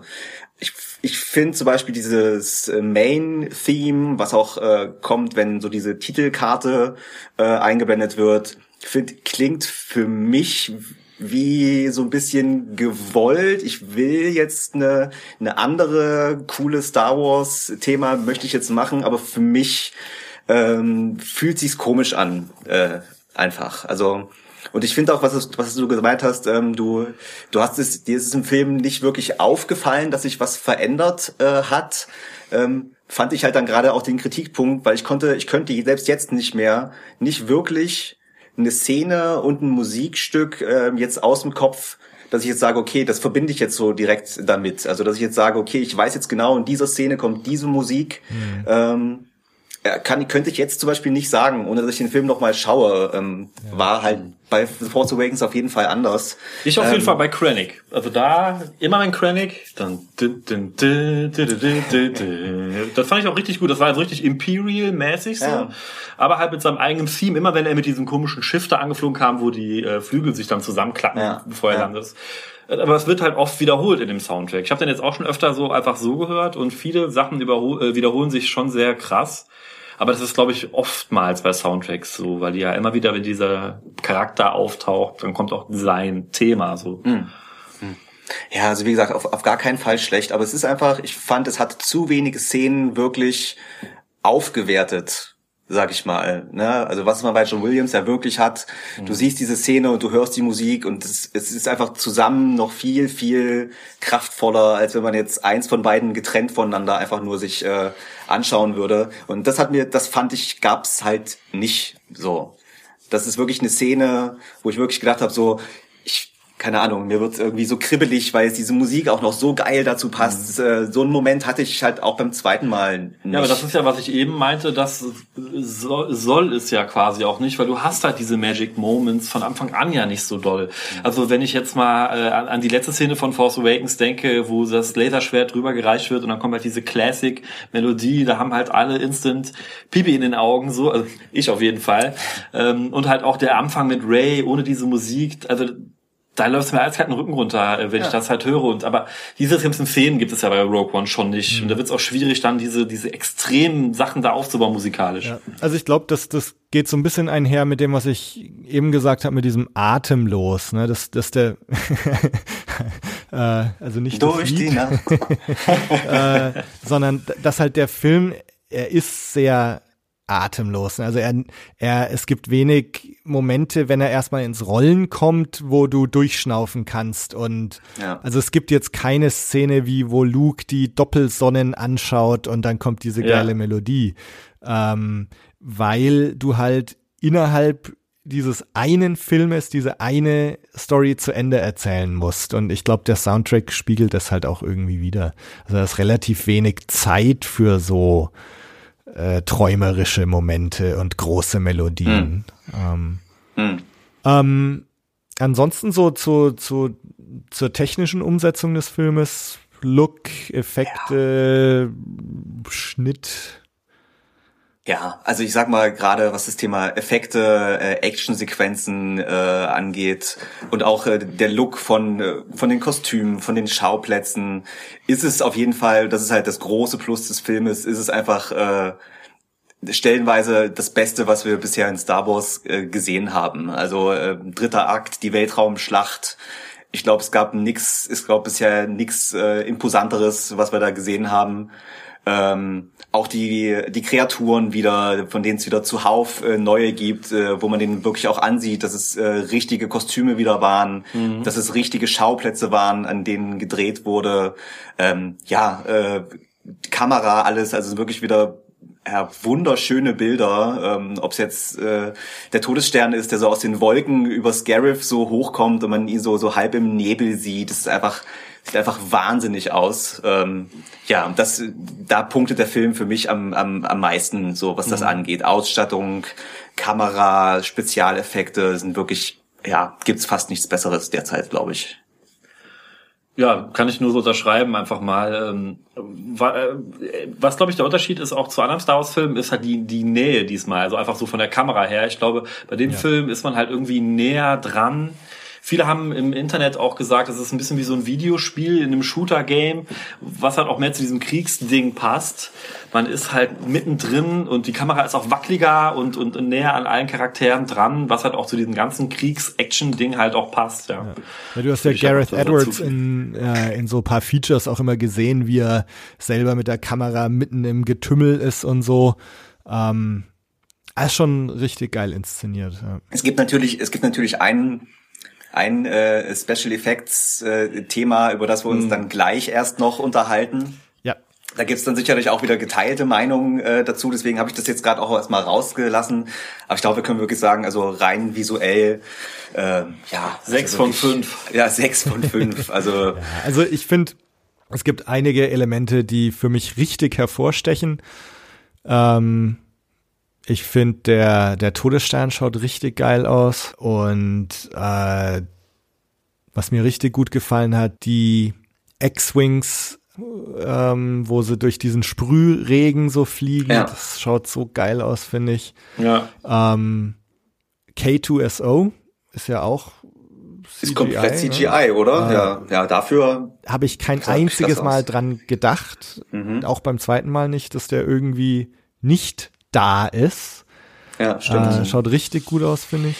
Ähm, und was ich vorhin schon gesagt habe, dieses Used Universe finde ich richtig geil. Auch äh, in diesem Gefangenentransport, wenn man sich die Stormtrooper-Helme mal anschaut, ja, die so dreckig total verdreckt. sind. Ja, fand ähm, ich auch ähm, super geil. Du hast so ein paar Designs, die so direkt von Ralph McQuarrie kommen. Äh, das Outfit von Jin zum Beispiel. Ich bild mir auch irgendwo ein äh, in äh, Sauce Unterschlupf äh, so ein Charakter gesehen zu haben, der irgendwie aus, aus McQuarries äh, Feder kommt. Ähm, mhm. Die neuen Raumschiff-Designs, äh, den U-Wing finde ich ziemlich cool, so als Kriegsschiff irgendwie so ohne jeglichen Luxus innen. Es ist einfach nur funktional, ein, ein Truppentransporter, auch dreckig und unbequem, der sich auch aber schön so in den allgemeinen Look, den wir schon kennen, einfügt. Diese Thai Striker bin ich nicht so überzeugt. Ähm, diese, Das waren, diese das waren die, die auf Scarif dann Genau. auch am Ende, ja. Ähm, aber insgesamt so Effekte und Look richtig gut, bis auf zwei CGI-Charaktere, auf die wir bestimmt gleich noch zu sprechen kommen. Ja, ansonsten, also was mir so beim, beim zweiten Mal auffallen, äh, anschauen aufgefallen ist, äh, mich haben die Schnitte so ein bisschen an Rückkehr der Jedi-Ritter erinnert. Wenn du da im, im letzten Akt äh, Han und Leia auf Endor, Luke mit Darth Vader und dem Imperator und dann Lando und, und Falke und Space-Schlacht und so die Schnitte, dieses, du zeigst eine Actionsequenz und schneidest zur nächsten oder auch schneidest wieder zu einer anderen Gruppe. Ähm, hat mich sehr an Rückkehr der Jedi-Ritter erinnert, aber auf eine moderne, schnelle Weise. Und auch gut gemacht und auch äh, gut gemacht muss man sagen. Ne? Also es äh, sind glaube ich sogar, ich müsste jetzt noch mal nachzählen, aber in dieser letzten Sequenz sind es glaube ich sogar vier oder fünf ähm, quasi verschiedene Schauplätze, zu denen zwischen denen immer hin und her geschnitten wird und man kann trotzdem der ganzen Sache noch folgen. So, Ja. ne? also auch wenn es dann in die, also es ist jetzt nicht so überladen, dass man jetzt nicht mehr mitbekommt, was jetzt eigentlich los ist, sondern es ist wirklich clever am Ende zusammengeschnitten, so dass man immer noch dabei ist. Also das, das so diese, dieses perfekt inszenierte Action-Spektakel eben. Also Ja. richtig, richtig geil gemacht am Schluss. Jetzt haben wir schon so lange um den heißen Brei rumgeredet.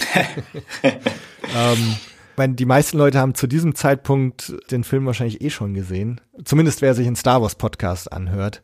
ich, ich denke auch. Äh, Ja. Von daher haben sich die Leute wahrscheinlich jetzt eh die ganze Zeit gedacht, so Leute, kommt mal zu Potte. Ähm, dann spoil wir jetzt mal wild drauf los, würde ich sagen.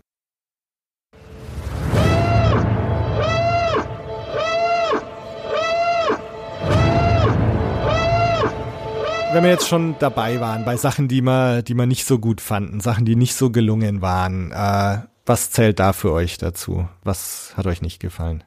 Ja, also da fange ich mal auch ganz am Anfang des Films mal an und ähm, es gab, äh, es gibt ja keinen Crawl, ne? Es gibt äh, nicht unseren geliebten Crawl, unsere geliebte gelbe Schrift, die uns einfach kurz erzählt, wo sind wir gerade, was ist gerade Stand der Dinge. Ähm, und ich finde, es hat äh, mich einmal von der Sache aus gestört, dass ich äh, wirklich gemerkt habe, in diesem Moment, wo das Lucasfilm-Logo weggeht, dass ich so innerlich darauf gewartet habe, dass es kommt. Und als es dann nicht kam, ich äh, so für einen kurzen Moment wirklich kurz enttäuscht war und es sich äh, nicht richtig angefühlt hat. Es ist die eine Sache. Und die andere Seite, finde ich, hätte es, wenn überhaupt es irgendeinen Star Wars-Film gebraucht hätte, den Crawl, dann Rogue One.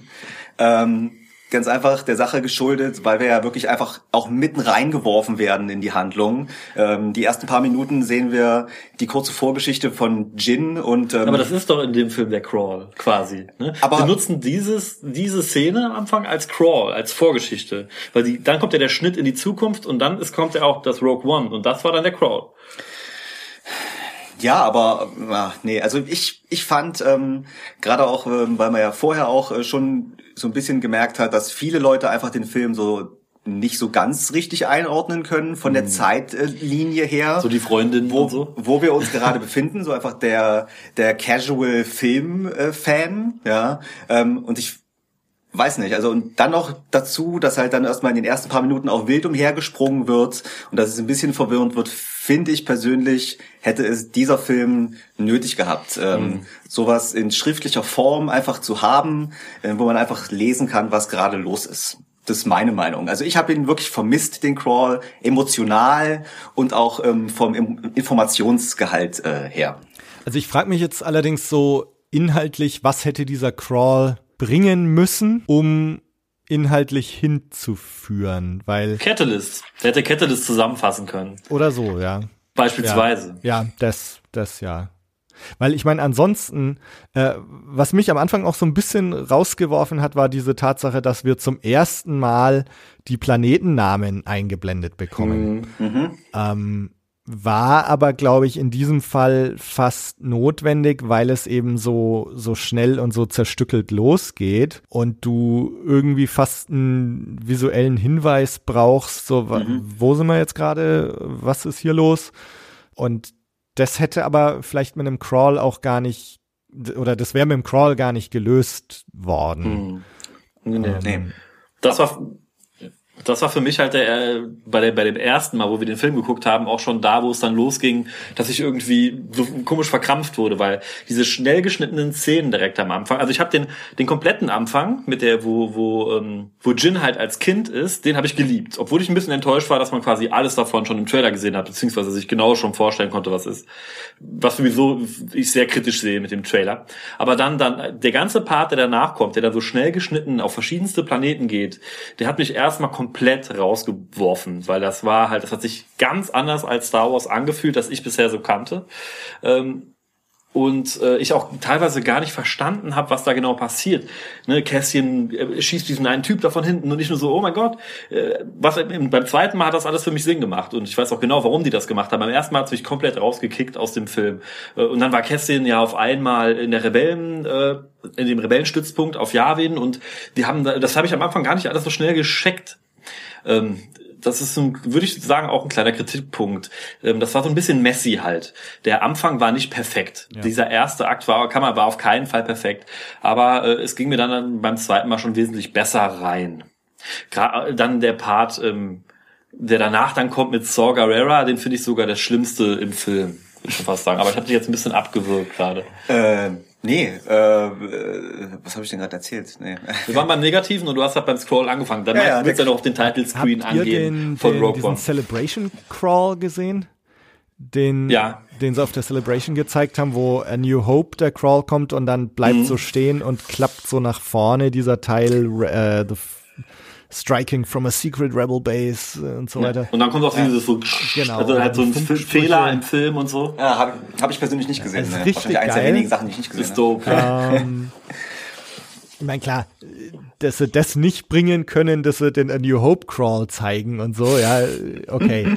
ähm, ja, Celebration Crawl, richtig, richtig geil. Ja. Ähm, ja, da kommen wir vielleicht auch schon gleich äh, zum nächsten Negativen, was mir irgendwie auch, was ich auch kurz rausgebracht habe, ist, rausgebracht hat, war ganz einfach die, die Einblendung des Rogue One Schriftzugs, mhm. so nach dem ersten, nach der ersten cool. Exposition. Das ist jetzt zwar übelst äh, Nitpickerei, aber es war einfach so. Ähm, ich habe mir das angeguckt und habe mir gedacht, wie billig sieht das denn bitte aus? So jetzt, Fanfilm haben jetzt, viele jetzt auch mal gesagt, ganz, ne? Jetzt mal ganz ehrlich, das sah wirklich sehr billig aus. Ne? Hat mich kurz, ich hab, es war, ich war ganz kurz verwirrt. Ähm, kommt noch dazu, dass da dann auf einmal dieses, äh, dieses beschwingte Thema kurz reinkommt äh, und äh, ja, ist jetzt wirklich eine ganz kleine Sache. Ähm, ist wirklich sehr klein auseinandergenommen, aber es hat mich trotzdem gestört. Das ist so, so lapidar. Ne? Also, bumm, ja. Aber auch der Schrift, also du meinst auch die Schriftart. Auch die so? Schriftart, ne? dass das äh, nicht aufgefüllt war und so. Es sah einfach wirklich leider billig aus. Und ich konnte es halt nicht fassen, wie jetzt in so einem äh, 200 Millionen Dollar Film seit sowas Billiges da reingemacht wird. Aber gut, wie gesagt. Es sollte, äh, glaube ich, einfach anders sein. Ja, es sollte anders sein, ja. Hm. Hm. Aber ja. Ähm, wollen wir jetzt so chronologisch vorgehen oder? Hm. Jeder bringt mal, also ich würde sagen, du machst erstmal so deine Punkte und wir können dann ja trotzdem mit rein genau. äh, quatschen. Ich, ich mache meine Punkte. Ja, mach die Punkte okay. mal. Ähm, Zeig mal her. Ja, einfach was, okay, was hat uns was hat mich noch richtig gestört? Da können wir vielleicht einfach direkt mal zu den CGI-Charakteren kommen, weil es dauert, es dauert, wenn ich mich recht erinnere, nicht wirklich lange, bis wir unseren guten Freund, den äh, Grand Moff Tarkin, das erste Mal sehen. Äh, können wir vielleicht einfach mal da äh, zu der Stelle kommen. Also erstmal also ich habe gehofft, dass er im Film ist, weil ich finde, er ist für diese Geschichte oder für diesen Teil der Geschichte ganz zwingend notwendig, weil er einfach so eine große Rolle bei dem Bau des Todessterns äh, gespielt hat und auch in äh, Catalyst, äh, dem Buch, äh, auch eine große Rolle spielt. Und ähm, als die Szene anfing, also, ne, also Tarkin ist ja wirklich ein kompletter CGI-Character von dem leider verstorbenen äh, Peter Cushing.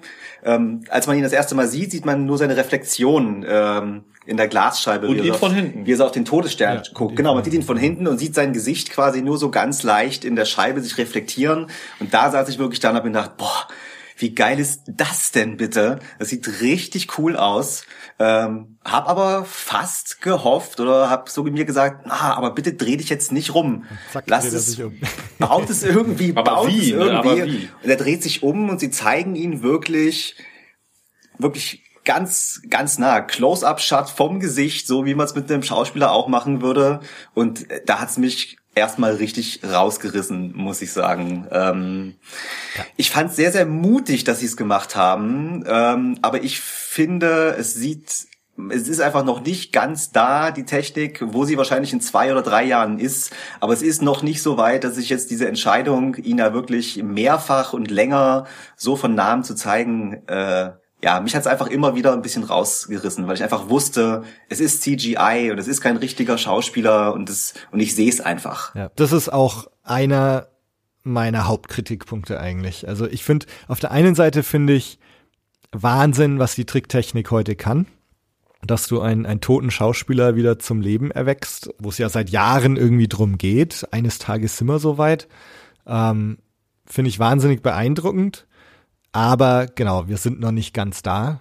Mich hat's auch beim zweiten Mal, ich habe fast nicht mitbekommen, was er sagt, weil ich so mhm. auf diesen Charakter da geschaut habe. Also mich, ich finde, es schaut aus wie so eine Computer-Cut-Scene aus dem, aus dem Spiel. Und nachdem der ganze Film so dreckig realistisch und so ist, sticht es für mich einfach komplett raus irgendwie und, und reißt mich auch raus aus dem Film. Also da mein Suspension of Disbelief macht da irgendwie nicht mehr mit. Ich habe interessanterweise danach meine Freundin mal gefragt, so an diesem Typen da im Todesstern, ist dir da irgendwas aufgefallen? Und sie hat gesagt so, nee, wieso? Also das, das ist schon, also Witzig, dass du Zeichen. sagst, weil ja, witzig, dass du sagst, weil ich habe genau das gleiche mit meiner Freundin auch gemacht. Das war das erste, nachdem wir rausgegangen ist und sie auf der Toilette war, war das allererste. Da habe sie rangezerrt und habe gesagt, Schatz, der eine Charakter da, ist dir was aufgefallen? Nö, ist mir nichts aufgefallen. Habe ich mir auch gedacht, okay, äh, wenn das wirklich so ist, dass wirklich so jetzt der normale Fan, der es nicht direkt weiß, vielleicht auch, dass der Schauspieler gar nicht mehr lebt, äh, der da gezeigt wird, äh, schon beeindruckend, ja. Mhm. Ähm, also mich persönlich hat das gar nicht gestört, mhm. komischerweise. Ähm, ich also ich, ich habe gesehen, dass das nach CGI aus war, äh, aussah, aber das hat mich nicht so rausgerissen, muss ich sagen. Nee, hat, hat mich jetzt nicht so so doll gestört. Ich habe mich auch sehr gewundert, dass manche überhaupt so gehypt, geschockt und überhaupt waren, dass Tarkin in dem Film vorkam, weil es mir, also ich habe das Gefühl gehabt, ich wusste eh von Anfang an, dass der in dem Film ist. Jetzt nicht nur, weil ich das gelesen habe, sondern weil es ja auch schon ganz oft gemunkelt wurde und er auch halb im Trailer drin war, oder? Na, von hinten. Man hat geahnt, also ich dass er es vielleicht ist. Ich bin irgendwie fest davon ausgegangen, da kommt ein CGI Tarkin, hat meinen Frieden halt irgendwie schon damit gehabt. Und auch am Ende ähm, die Szene mit Leia, mhm. ähm, Ach, fand ich einfach nur cool. Ich meine, klar, die sah jetzt nicht genauso aus, aber ich habe es irgendwie gefeiert. Vielleicht wäre es geiler gewesen, man hätte sie nur von, der, von hinten oder von der Seite ja. gezeigt. Kann ja. schon sein. Aber so, so dolle wie so vielen Leuten ähm, ist mir das auf keinen Fall ähm, aufgestoßen. Oder sogar Leute, die, also ich würde jetzt sagen wir mal nicht einen ganzen Punkt auf meiner Skala abziehen wegen diesen beiden CGI-Charakteren. Also interessanterweise auch da beim zweiten Mal anschauen saßen hinter mir Leute, die sich danach über Leia unterhalten haben. Und äh, es war einer, hat mit dem Brustton der Überzeugung gesagt, ja, hier also der Tarkin, das war CJ, CGI-Charakter und Leia, da haben sie eine Schauspielerin gefunden, die sah so aus wie eine junge Carrie Fisher aber man merkt, dass sie es nicht ist, weil ihr Gesicht ist so ein bisschen länger. Da schaut diese andere Schauspielerin so ein bisschen anders aus. Okay. Also. Das spricht doch dafür, ja. Ich meine, vielleicht ist es so, wenn der Film dann später mal auf, auf Blu-ray, DVD rauskommt, ähm, vielleicht, äh, dass es auf einem kleineren Format dann einem noch weniger auffällt. Äh, mich hat's ein bisschen rausgerissen, muss ich ja. sagen. Und, und, ich, und ich glaube halt auch, dass es dann leider halt auch so ein Effekt äh, ist, wenn man sich den Film in, sagen wir mal, 20 Jahren äh, anguckt. Ja, also es gibt halt da andere Beispiele, irgendwelche Science-Fiction-Filme, wo die Effekte, zum Beispiel bei, beim originalen Star Wars, ähm, wo man die Effekte auch heute noch ähm, so nimmt, wie sie sind. Ja, aber ich glaube halt, dass so ein gerade so ein CGI-Charakter und wenn die Technik halt irgendwann so, perfektion, so perfektioniert ist, dass man das eigentlich gar nicht mehr auseinanderhalten kann, wenn man sich diesen Film dann in 20 Jahren anschaut und sich anguckt, wie ähm, 2016 CGI aussieht, äh, ich glaube halt, es funktioniert dann halt gar nicht mehr. Es gibt doch jetzt schon ein Beispiel dafür. Nimm doch nur die Special Edition von The New Hope und die Jabba-Szene die sie eingeführt haben. Ne, wo, wo, wo, da gab es dann, da war ja Jabba wirklich in der Szene, die wurde auch schon so gedreht, aber das war, da war Jabba halt noch ein Mensch. Mhm. Und, und die haben ihn ja dann mit CGI, was in heutigen Verhältnissen richtig, richtig mies aussieht. Ne? Und mhm es könnte in diese Richtung gehen, dann halt später mit, mit diesen CGI-Charakteren. Man weiß ja nicht, wie es in zehn Jahren ist. Ne? Ja.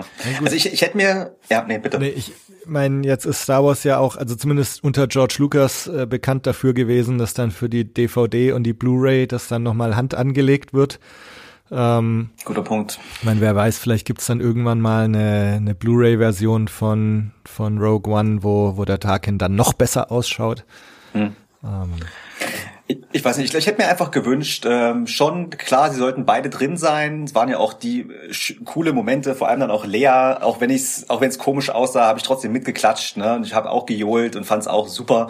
Aber ich glaube, ich hätte es einfach trotzdem besser gefunden, wenn sie irgendwie wenn sie es halt nicht bis zum letzten Schritt gemacht hätten. Also wenn sie Tarkin tatsächlich in der Reflexion gezeigt hätten, vielleicht noch mal in einem Holo oder so, genau. dass halt immer, dass halt immer noch so eine eine Schicht ähm, vor der Realität noch so drüber ist ja. einfach ähm, und man den Charakteren nicht direkt ins Gesicht gucken ja. kann einfach. Also ich, ich fand es jetzt mutig mit dem Tarkin, ja. Und ich mutig für total. die Story natürlich ist es so. Äh, ja, nachdem das unmittelbar vor A New Hope spielt, der Tarkin muss eigentlich da sein und in Catalyst ist er ja auch dabei. Also nur gut, Peter Cushing lebt halt nicht mehr. Also ich glaube, alle Fans wären vollkommen damit okay gewesen, wenn der tatsächlich nur als Hologramm oder von hinten mit Reflexion halt aufgetreten wäre.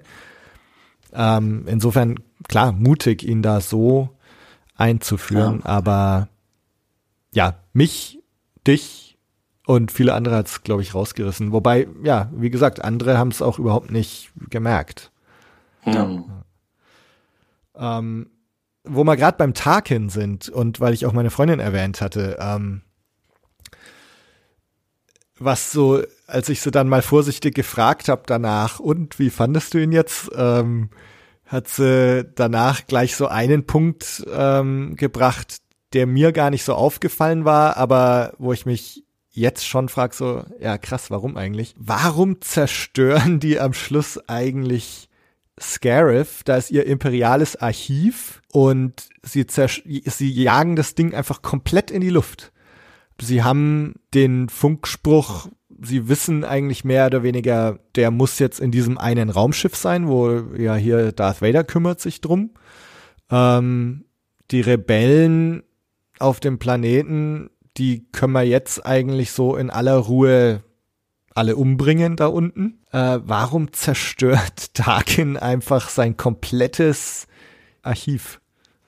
Ist wirklich eine gut, gute Frage. Ich hätte, ich könnte mir ein paar Sachen zusammenbasteln, um es mir selber zu rechtfertigen. Man könnte halt irgendwie sagen, okay, ähm, Tarkin weiß zum Beispiel, dass Krennic auf jeden Fall auf diesem Planeten ist und äh, in Catalyst haben wir ja gelernt, dass die beiden sich intern äh, ne, große Machtkämpfe geliefert haben. Äh, man könnte auch sagen, der Todesstern war zu dem Zeitpunkt dann gerade fertig geworden und äh, vielleicht auch deshalb äh, man dann auch die Daten und so weiter auch nicht mehr gebraucht hat. Ich meine, auch der dieser Planet, auf dem äh, Galen ist, äh, wird ja auch komplett das ganze Labor zerstört mit allen äh, Top-Wissenschaftlern, die da jetzt am Todesstern gearbeitet haben. Ist Gut, ja ähnlich. Aber die Daten waren ja, glaube ich, so, das sind imperiale Daten im Allgemeinen gewesen. Nicht nur vom Todesstern, sondern ja, ja, halt alles. alles. Ja, ja. War das so, was wir so haben.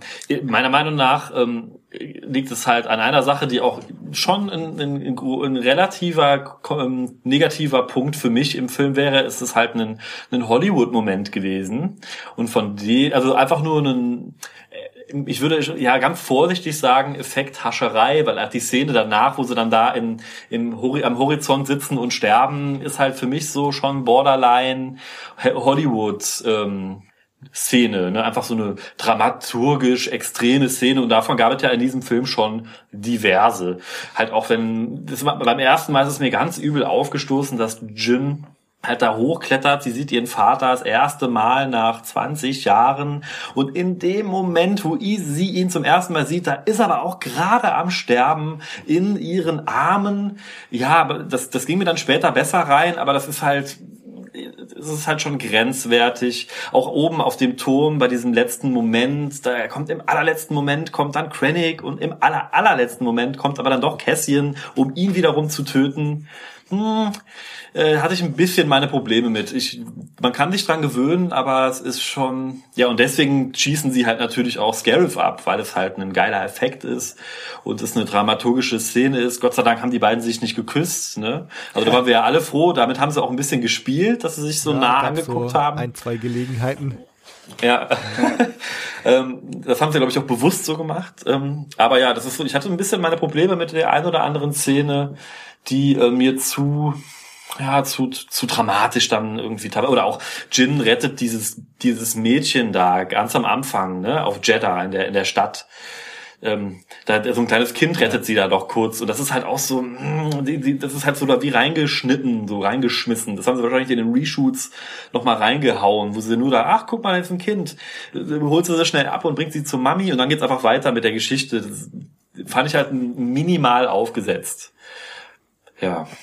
Ja, also ähm, ich meine, es ist natürlich, es ist ein geiler Effekt am Schluss mit dem mit dem Todesstern, aber also ich versuche halt mir das immer so innerhalb der Story zu erklären und und ich finde insgesamt ist der Film relativ logisch. Also insgesamt gibt's relativ wenig große Plotholes.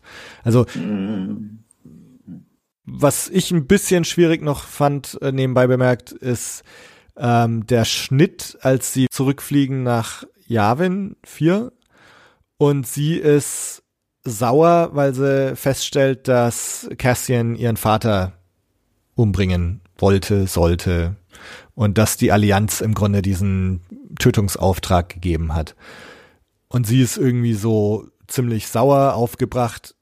Und dann sind sie in der Rebellenbasis und sie gibt diese feurige Rede, so wir müssen ähm, Mhm. zusammenhalten und Hoffnung und und und so ihr ihr Ärger und den sie da mit der der Allianz hat oder ein Hühnchen, was sie da theoretisch zu rupfen hätte, äh, wird irgendwie gar nicht mehr erwähnt. Das hat mich so ein bisschen gestört, aber ansonsten auch auch so zum Beispiel die wird wird alles erklärt immer und ich finde auch zum Beispiel die Tatsache, warum jetzt äh, Galen mitgespielt hat, warum er gelernt hat zu lügen, ähm, wird auch irgendwie relativ logisch erklärt. Ähm, aber dieser Schluss, äh, warum, warum jagen sie jetzt das ganze Ding in die Luft? Ähm, finde ich, wird nicht logisch erklärt. Und auch beim zweiten Mal, ich habe so ein Nee. bisschen drauf geachtet, warum macht er das jetzt eigentlich? Äh, klar, es ist halt so Tabula rasa und dadurch stellt er natürlich sicher, dass da wirklich alle tot sind und keiner noch irgendwie mit irgendeinem Raumschiff äh, flüchtet mit irgendwelcher Info. Das ist aber vielleicht auch dann noch der Punkt. Äh, ich meine, die das Imperium weiß ja, dass Rebellen da sind und dass halt da ihr äh, Archiv ist. Vielleicht wollten sie auch einfach nur ihre Daten, die da sind, auch einfach nur schützen.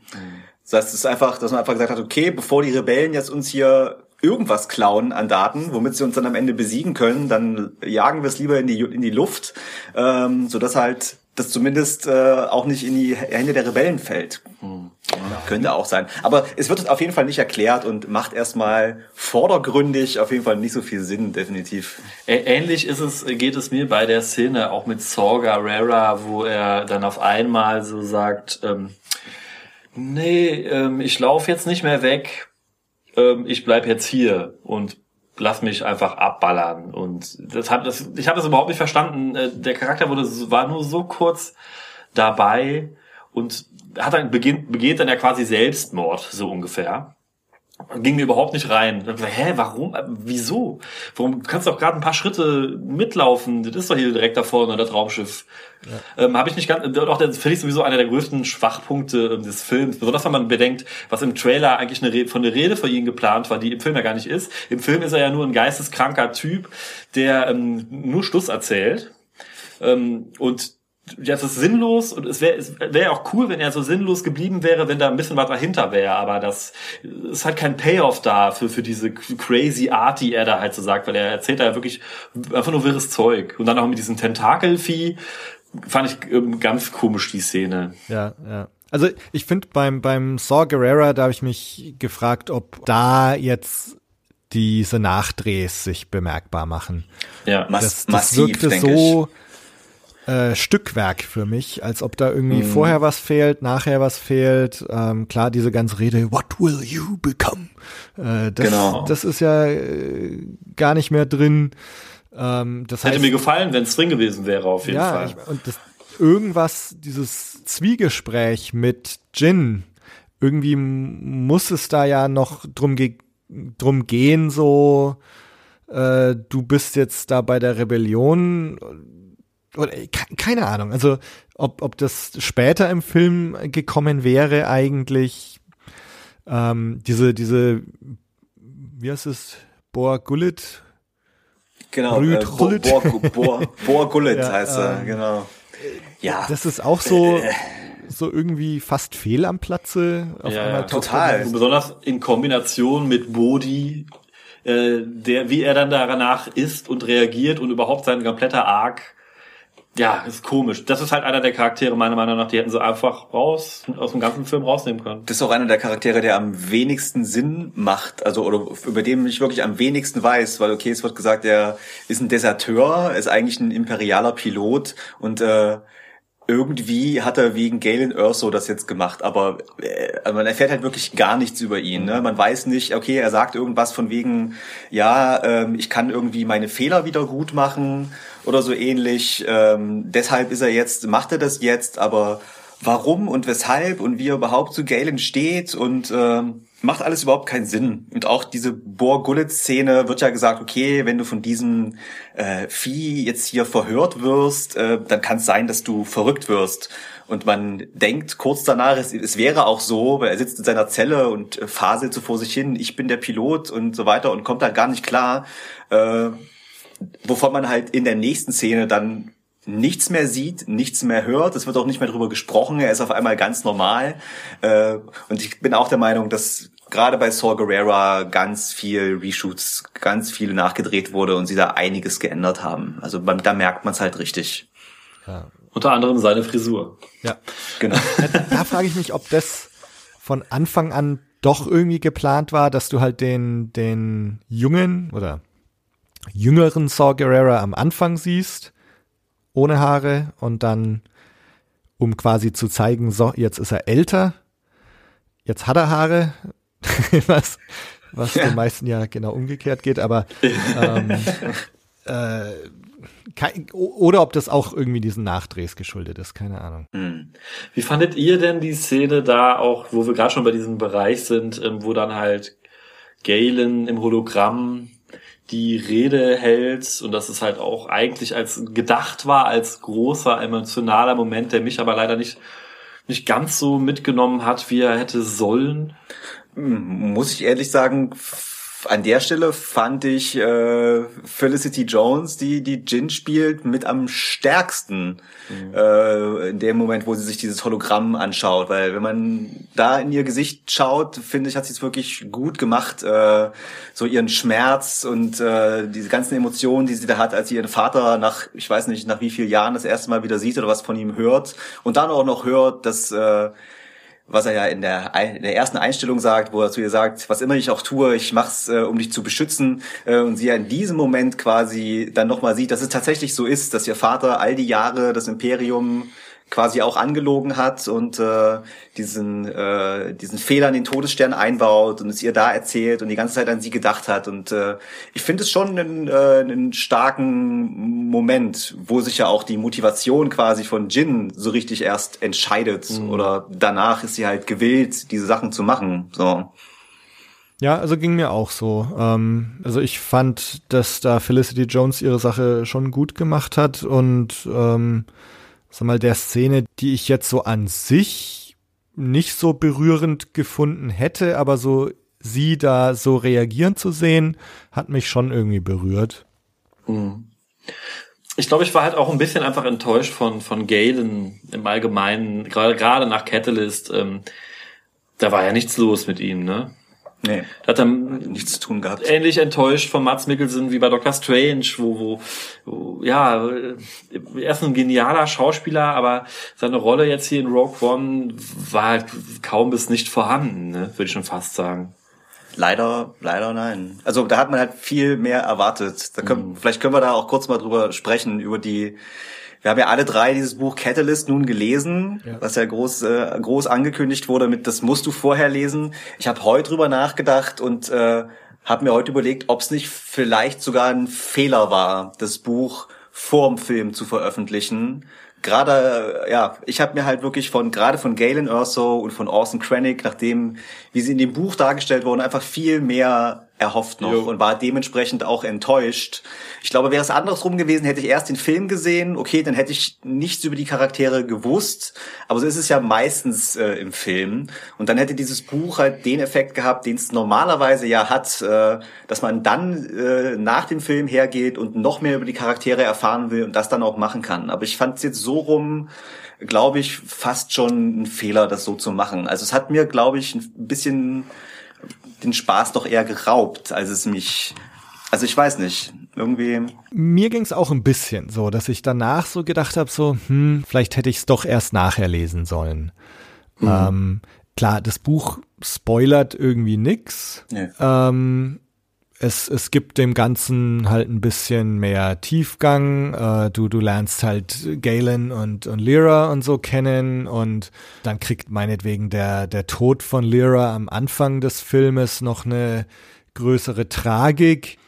Auf der anderen Seite hat's mich, ich habe während des Filmes beim ersten Mal anschauen viel zu viel drüber nachgedacht.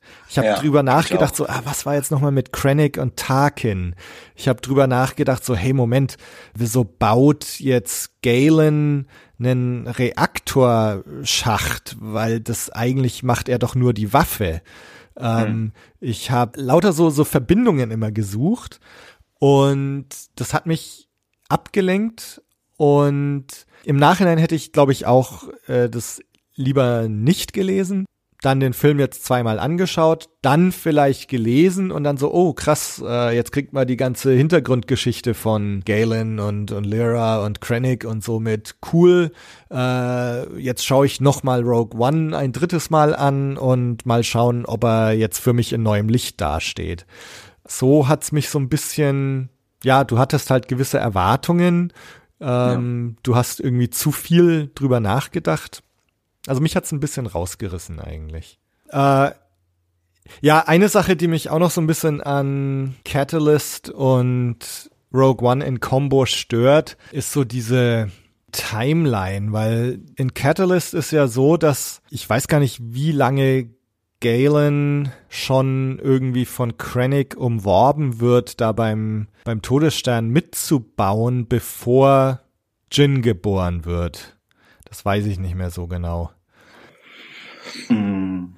Ich glaube gar, ich glaube gar, ich glaube gar nicht so lang.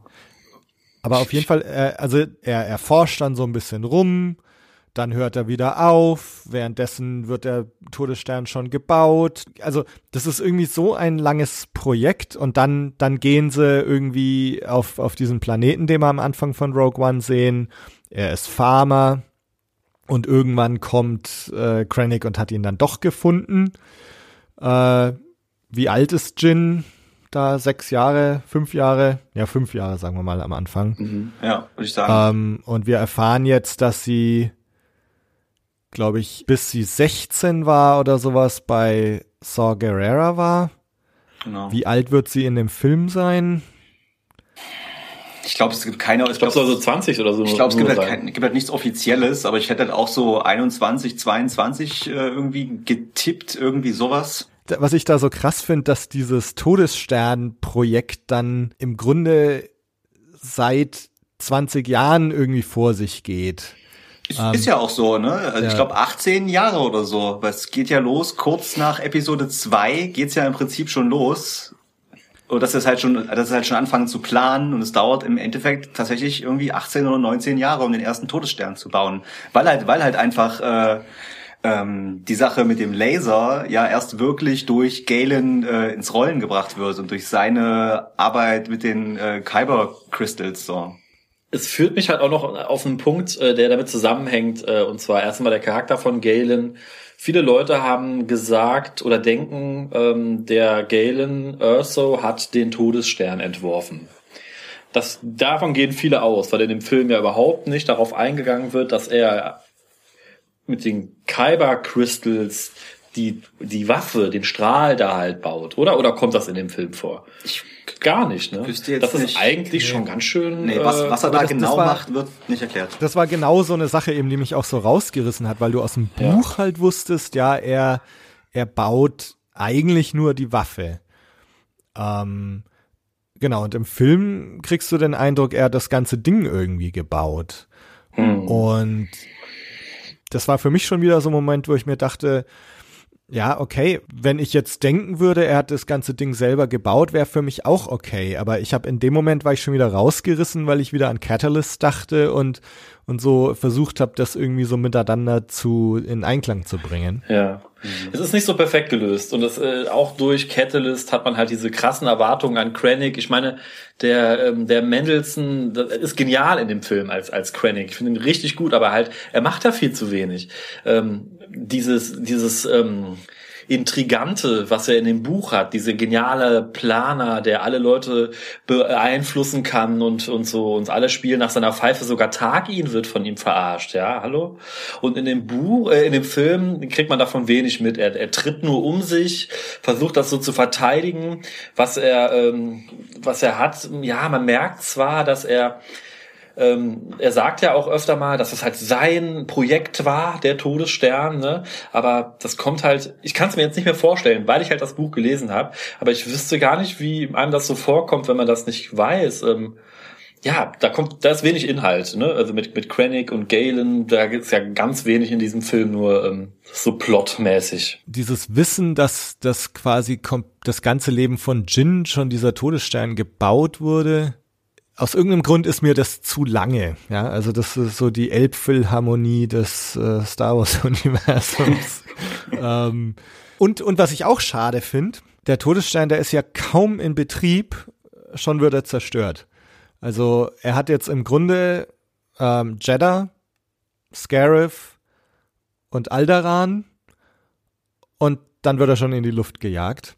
Genau. Und ich habe mir das halt zu A New Hope Zeiten immer so vorgestellt, dass, dass der Todesstern und das Imperium so ein und dasselbe sind. Also das Tode, der Todesstern, den gibt's schon ganz lange, obwohl sie natürlich in A New Hope auch sagen, so diese Waffe ist jetzt betriebsbereit und so weiter. Also es ist schon klar, dass die irgendwo neu ist, aber für mich so in der Vorstellung war es immer so halt, dass die Macht des Imperiums irgendwie auf diesem Todesstern basierte und der Terror da schon ganz lange herrscht. Und es wird irgendwie so ein bisschen in Frage gestellt. Also der würde jetzt halt erst konstruiert, schießt ein paar Mal rum und dann wird er schon in die Luft gejagt. Ja, Finde find ich soll- irgendwie ein bisschen schade, fast. Ja. Er soll, er soll halt, glaube ich, dann tatsächlich eher so die, quasi so die Spitze der Macht des Imperiums quasi so darstellen, also als absoluten Höhepunkt, äh, weil quasi es gab, ne, es ging ja schon einige Jahre bis dahin, ne, das Imperium gibt's jetzt schon eine ganze Weile und äh, und danach geht's ja eigentlich nur noch bergab. Also es, äh, für mich stellt der Todesstern der erste quasi so die Spitze des Eisbergs, so der der Macht des Imperiums äh, irgendwie dar. Aus irgendeinem Grund musste ich gerade dran denken an Vaders Hauptquartier. Was, was sagt er dazu? Fand ich super. Finde ich fett. Fand ich, fand ich richtig gut. Äh, fand natürlich erstmal komisch, dass das der einzige Planet war, bei dem wir keine Einblendung bekommen haben, wo wir uns gerade be befinden. Das ist weird, äh, definitiv. ist komisch, ne? Vor allem, wenn man dann jetzt auch sieht, okay, es wird auch kein Geheimnis drum gemacht, es ist halt Mustafa, ja, der Planet, äh, auf dem er, äh, auf dem damals Anakin und äh, Obi-Wan Kenobi gekämpft haben. Der Lava-Planet wurde also von äh, Pablo Hidalgo, ne, ist der, der Chef der Story Group quasi, äh, wurde auf Twitter bestätigt, okay, nee, ist kein Geheimnis, es ist Mustafa. Ähm, Okay. Fand ich, fand ich, äh, fand ich super. Einfach so. Ich frage mich natürlich ein kleines bisschen, okay, wenn Vader jetzt so kurz vor A New Hope halt da quasi so sein, sein eigenes kleines Hauptquartier, seine eigenen kleinen Sith-Tempel hat, äh, wo ist dieses Ding denn dann in äh, der originalen Trilogie so ein bisschen?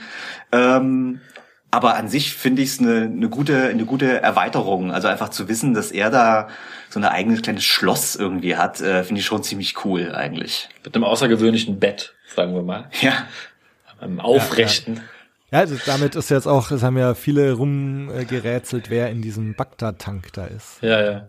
Aber jetzt wird natürlich noch mehr gerätselt. Ich habe gehört, das wäre auch die neueste Snoke-Theorie dann schon wieder.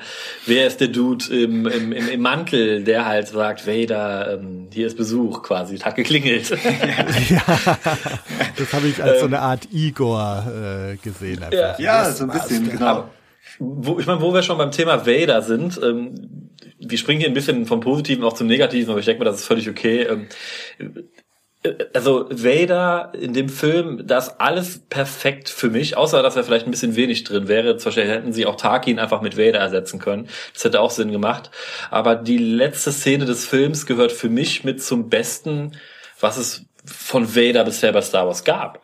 Ne? Also ja, das, ist das ist badass, so also wirklich genial, genial. Also, also ich sage halt ganz klar, nicht nur es ist eins der besten, es ist einfach die die beste Vader-Szene für mich, äh, weil da sieht ich finde, man hat ihn auch sonst noch nirgendwann wirklich so gesehen, wie er da ist. Außer Rebels halt vielleicht, ne? So außer in Rebels, in Rebels vielleicht, aber jetzt so auf der großen Leinwand. Also klar, man weiß, das ganze Universum hat Angst vor ihm, ähm, aber man hat ja noch nie gesehen, warum eigentlich auch jeder kleine Soldat so vor ihm Angst haben muss. Man sieht zwar, wie er irgendwelche Offiziere wirkt und na klar, er hat äh, er kämpft mit Luke und so weiter, aber so wirklich so dieses dieses bedrohliche, die er quasi das dass er für jeden, der um ihn rum ist, quasi hat, äh, fand ich da in dieser letzten Szene erst so richtig geil umgesetzt. Äh, also ja, also ist, da habe ich halt wirklich in meinem Sitz gesessen und habe wirklich mich gefreut wie so ein kleines Kind und habe danach auch geklatscht und gejubelt und war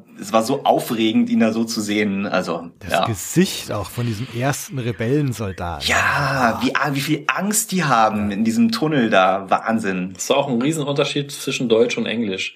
Allein dieses Geschrei und diese Angst Angstszene das war auf Englisch viel besser fand ich so auf jeden Fall. Weil die dann haben ja echt so Todesschreie, ah, Vader. Und das war auf Deutsch anders. Das ist mir bewusst aufgefallen. Wie fandet, wie fandet ihr den, den Pun? Wie, fand, wie fandest du den, den, den Gag von Vader quasi? Nachdem er Krennic gewirkt hat? Ach so, sein, äh, was sagt er noch dazu? Don't choke, choke on, your, on aspirations. your aspirations. er hat so ein paar, äh, davor hat er noch so eine flapsige Bemerkung, glaube ich, oder? Äh, genau, mit diesem, wo er über einen Todesstern, äh, ja, dass der so total. viele Probleme bereitet. Ich genau, total, total abfällig. Ja. Naja, er, er sagt ja irgendwie, dass äh, der Todesstern ja bisher eher nur mehr Probleme bereitet hat, als dass er dem Imperium geholfen hat. So. Ich habe gedacht, damit meint er, meint er Krennic. Das habe ich falsch interpretiert, glaube ich. Ich habe gedacht, er sagt zu Krennic, dass er dem Imperium viele Probleme bereitet.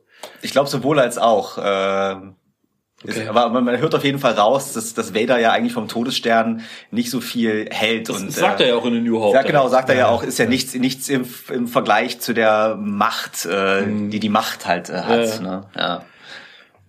Ja, aber der Pan, der Pan, dass er da so ein bisschen so diese witzige Line hat. Ich, ich finde es ganz cool. Ich fände es auch ganz gut. Ich würde sogar fast sagen, also ich könnte es jetzt mit nichts, mit keiner Zeile belegen, aber auch wenn man zum Beispiel die Comics liest, den Vader-Comic, äh, wenn er da Dialoge hat, da sind auch Sachen drin schon, die ähnlich sind. Ja. Also manche Sachen, manche Leute sind ja wirklich aus allen Wolken gefallen und haben gesagt, es wäre so uncharakteristisch für Vader, dass er da jetzt so eine, so, so eine Bemerkung macht, aber fand ich fand, hat gut gepasst, fand ich. Also.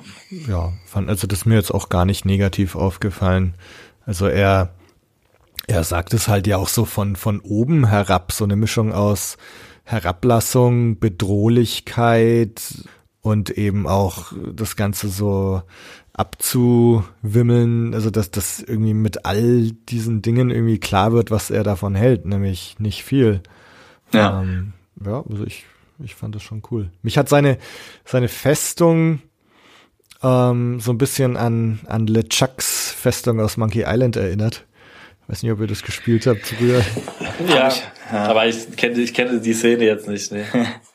Und ich, ich glaube aber, dass das auch auf ein altes Design oder alte Ideen ja, ja. zurückgeht. Auf, auf jeden Fall. Es gibt irgendwie auch so eine so, so ein Concept Art von, von Ralph McQuarrie, was so wirklich fast haargenau so aussieht. Ja. ja. fand ich, fand ich cool. Also ich, ich muss mich auch erstmal wieder daran gewöhnen, so diese Info bekommen zu haben. Ja, Darth Vader hat da so eine Festung. Ja, genau. Krass.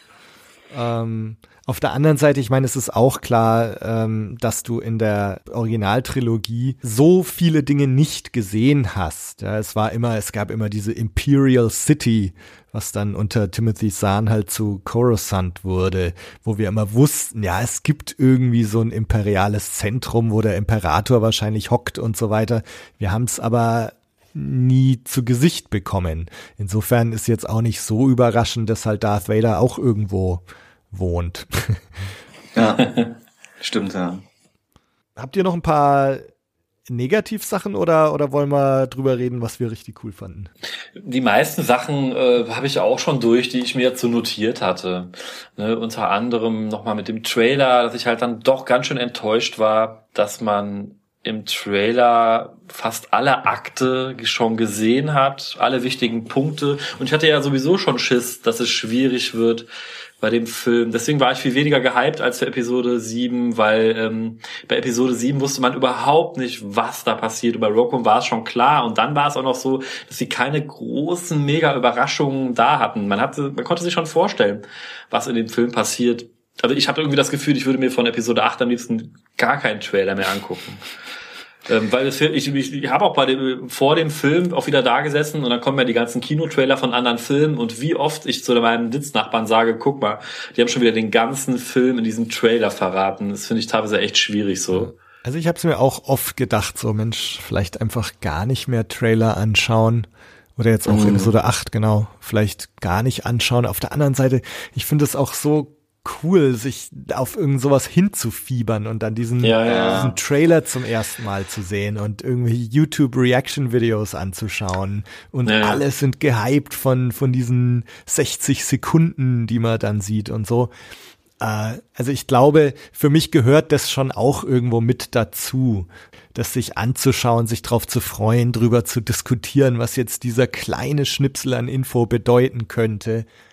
Aber, also ich glaube, ich würde es einfach nicht schaffen. Äh, ja, klar, keiner von uns. Nee, keiner, der einen Podcast von Star Wars hört, äh, wird, wird ja, sowas, glaube ich, verkraften. Verpflichtungen. ja. ich, ich, würde halt, ich wollte einfach noch mal kurz meine Liste noch mal rübergehen, ähm, damit wir das Negative abgehakt haben. Ähm, ein paar Sachen waren mir halt einfach ein bisschen zu, ähm, hatte ich ja schon mal eben gesagt, mit diesem Hollywood-mäßig, also zu, es hätte, ich mag es immer mehr, wenn es etwas subtiler ist bei manchen Stellen. Es gab zum Beispiel auch so eine Szene, wo Tarkin, äh, wo Bendelson mit, äh, also äh, Quatsch, also wo Krennic mit dem Tarkin konfrontiert wird und äh, sie dann sich das erste Mal so hin und her geben und dann geht äh, geht halt Krennic aus dem Raum raus und dann sieht man halt Tarkin wieder in einer kompletten äh, totalen und dann sieht man wie er so schelmisch grinst. Das das war mir schon das ist ja wirklich nitpicky ohne Ende, aber das war mir dann schon zu viel, so wo ich dachte, ja, ich weiß ja schon, dass er es im Schilde führt. Man muss es nicht nochmal so genau zeigen. So ein paar Sachen waren halt immer so so zu sehr ähm, ja, einfach ein bisschen, das hätten sie sich teilweise ein bisschen sparen können, aber natürlich wusste ich durch das Buch natürlich auch, was sie halt für eine Vorgeschichte haben, dass sie sich gegenseitig am Ausspielen sind. Ja, also ansonsten bin ich mit meinen negativen Sachen, glaube ich, durch. Ja, also bei mir quasi auch, ähm, was ich hier noch stehen habe, ähm, dass so ein bisschen die ganze, ich sag mal, die Teamdynamik äh, zwischen unseren äh, Haupthelden, zwischen unserer kleinen Gruppe von Rebellen ähm, so war nicht so dolle, fand ich. Also einfach so die Interaktion zwischen allen. Also ich habe nicht so richtig genau verstanden, zum Beispiel, warum die sich jetzt als Gruppe so zusammengehörig äh, fühlen. Äh, es gibt auch einen Moment, wo einer von den beiden asiatischen ähm, Charakteren der Base, ähm, wo er zu, wo er so zu Jin sagt, äh, so Little Sis, wo er sie so kleine Schwester nennt, ja. ähm, wo ich mir tatsächlich gedacht habe, hm, macht für mich jetzt gerade nicht so viel Sinn, weil ihr habt nicht so viel miteinander interagiert auf so einer Ebene, dass du sie jetzt kleine Schwester auf einmal nennst. Ja, ähm, das weiß nicht, vielleicht ja. hat das, sind das auch wieder Reshoots äh, geschuldet, weil gerade bei dem Charakter, also es war der der große mit der mit der großen Knarre äh, von den beiden, ähm, da fehlen halt auch ganze Lines, die ich aus den Trailern zum Beispiel kannte. Er hat im Trailer so eine Line. Ähm, da sagt er so, äh, sie haben mein Zuhause zerstört Stimmt, äh, und deshalb ja. kämpfe ich jetzt gegen das Imperium, wo halt so ein bisschen vermuten lässt, äh, vielleicht was die Backstory ist. Davon war halt im Film leider gar nichts mehr zu sehen. Ähm, ja, und dann halt, wie gesagt, wenn er dann sowas sagt wie kleine Schwester, obwohl da nicht viel zwischen den Charakteren zwischenmenschlich passiert ist, ähm, ja, hat halt nicht so nicht so reingepasst. Ähm, Dazu fällt ja. mir noch ein Punkt ganz kurz ein, ja. und zwar mit der Macht das ist auch genau so eine Sache, die mir, ähm, die mir nicht so reingeht. Wo kommt auf einmal die Macht her? Warum sagt, warum sagt ähm, Jin auf einmal möge die Macht mit euch sein?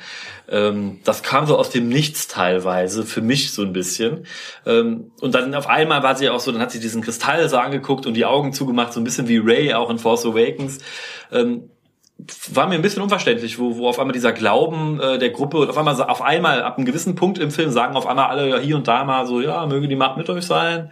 Ähm, ja, also ja. Da würde ich jetzt sagen, dass es irgendwo diesen ganzen Figuren doch irgendwie eingeimpft wird. Also Jin hat es natürlich irgendwie von ihrer Mutter mitbekommen, äh, wurde da beeinflusst.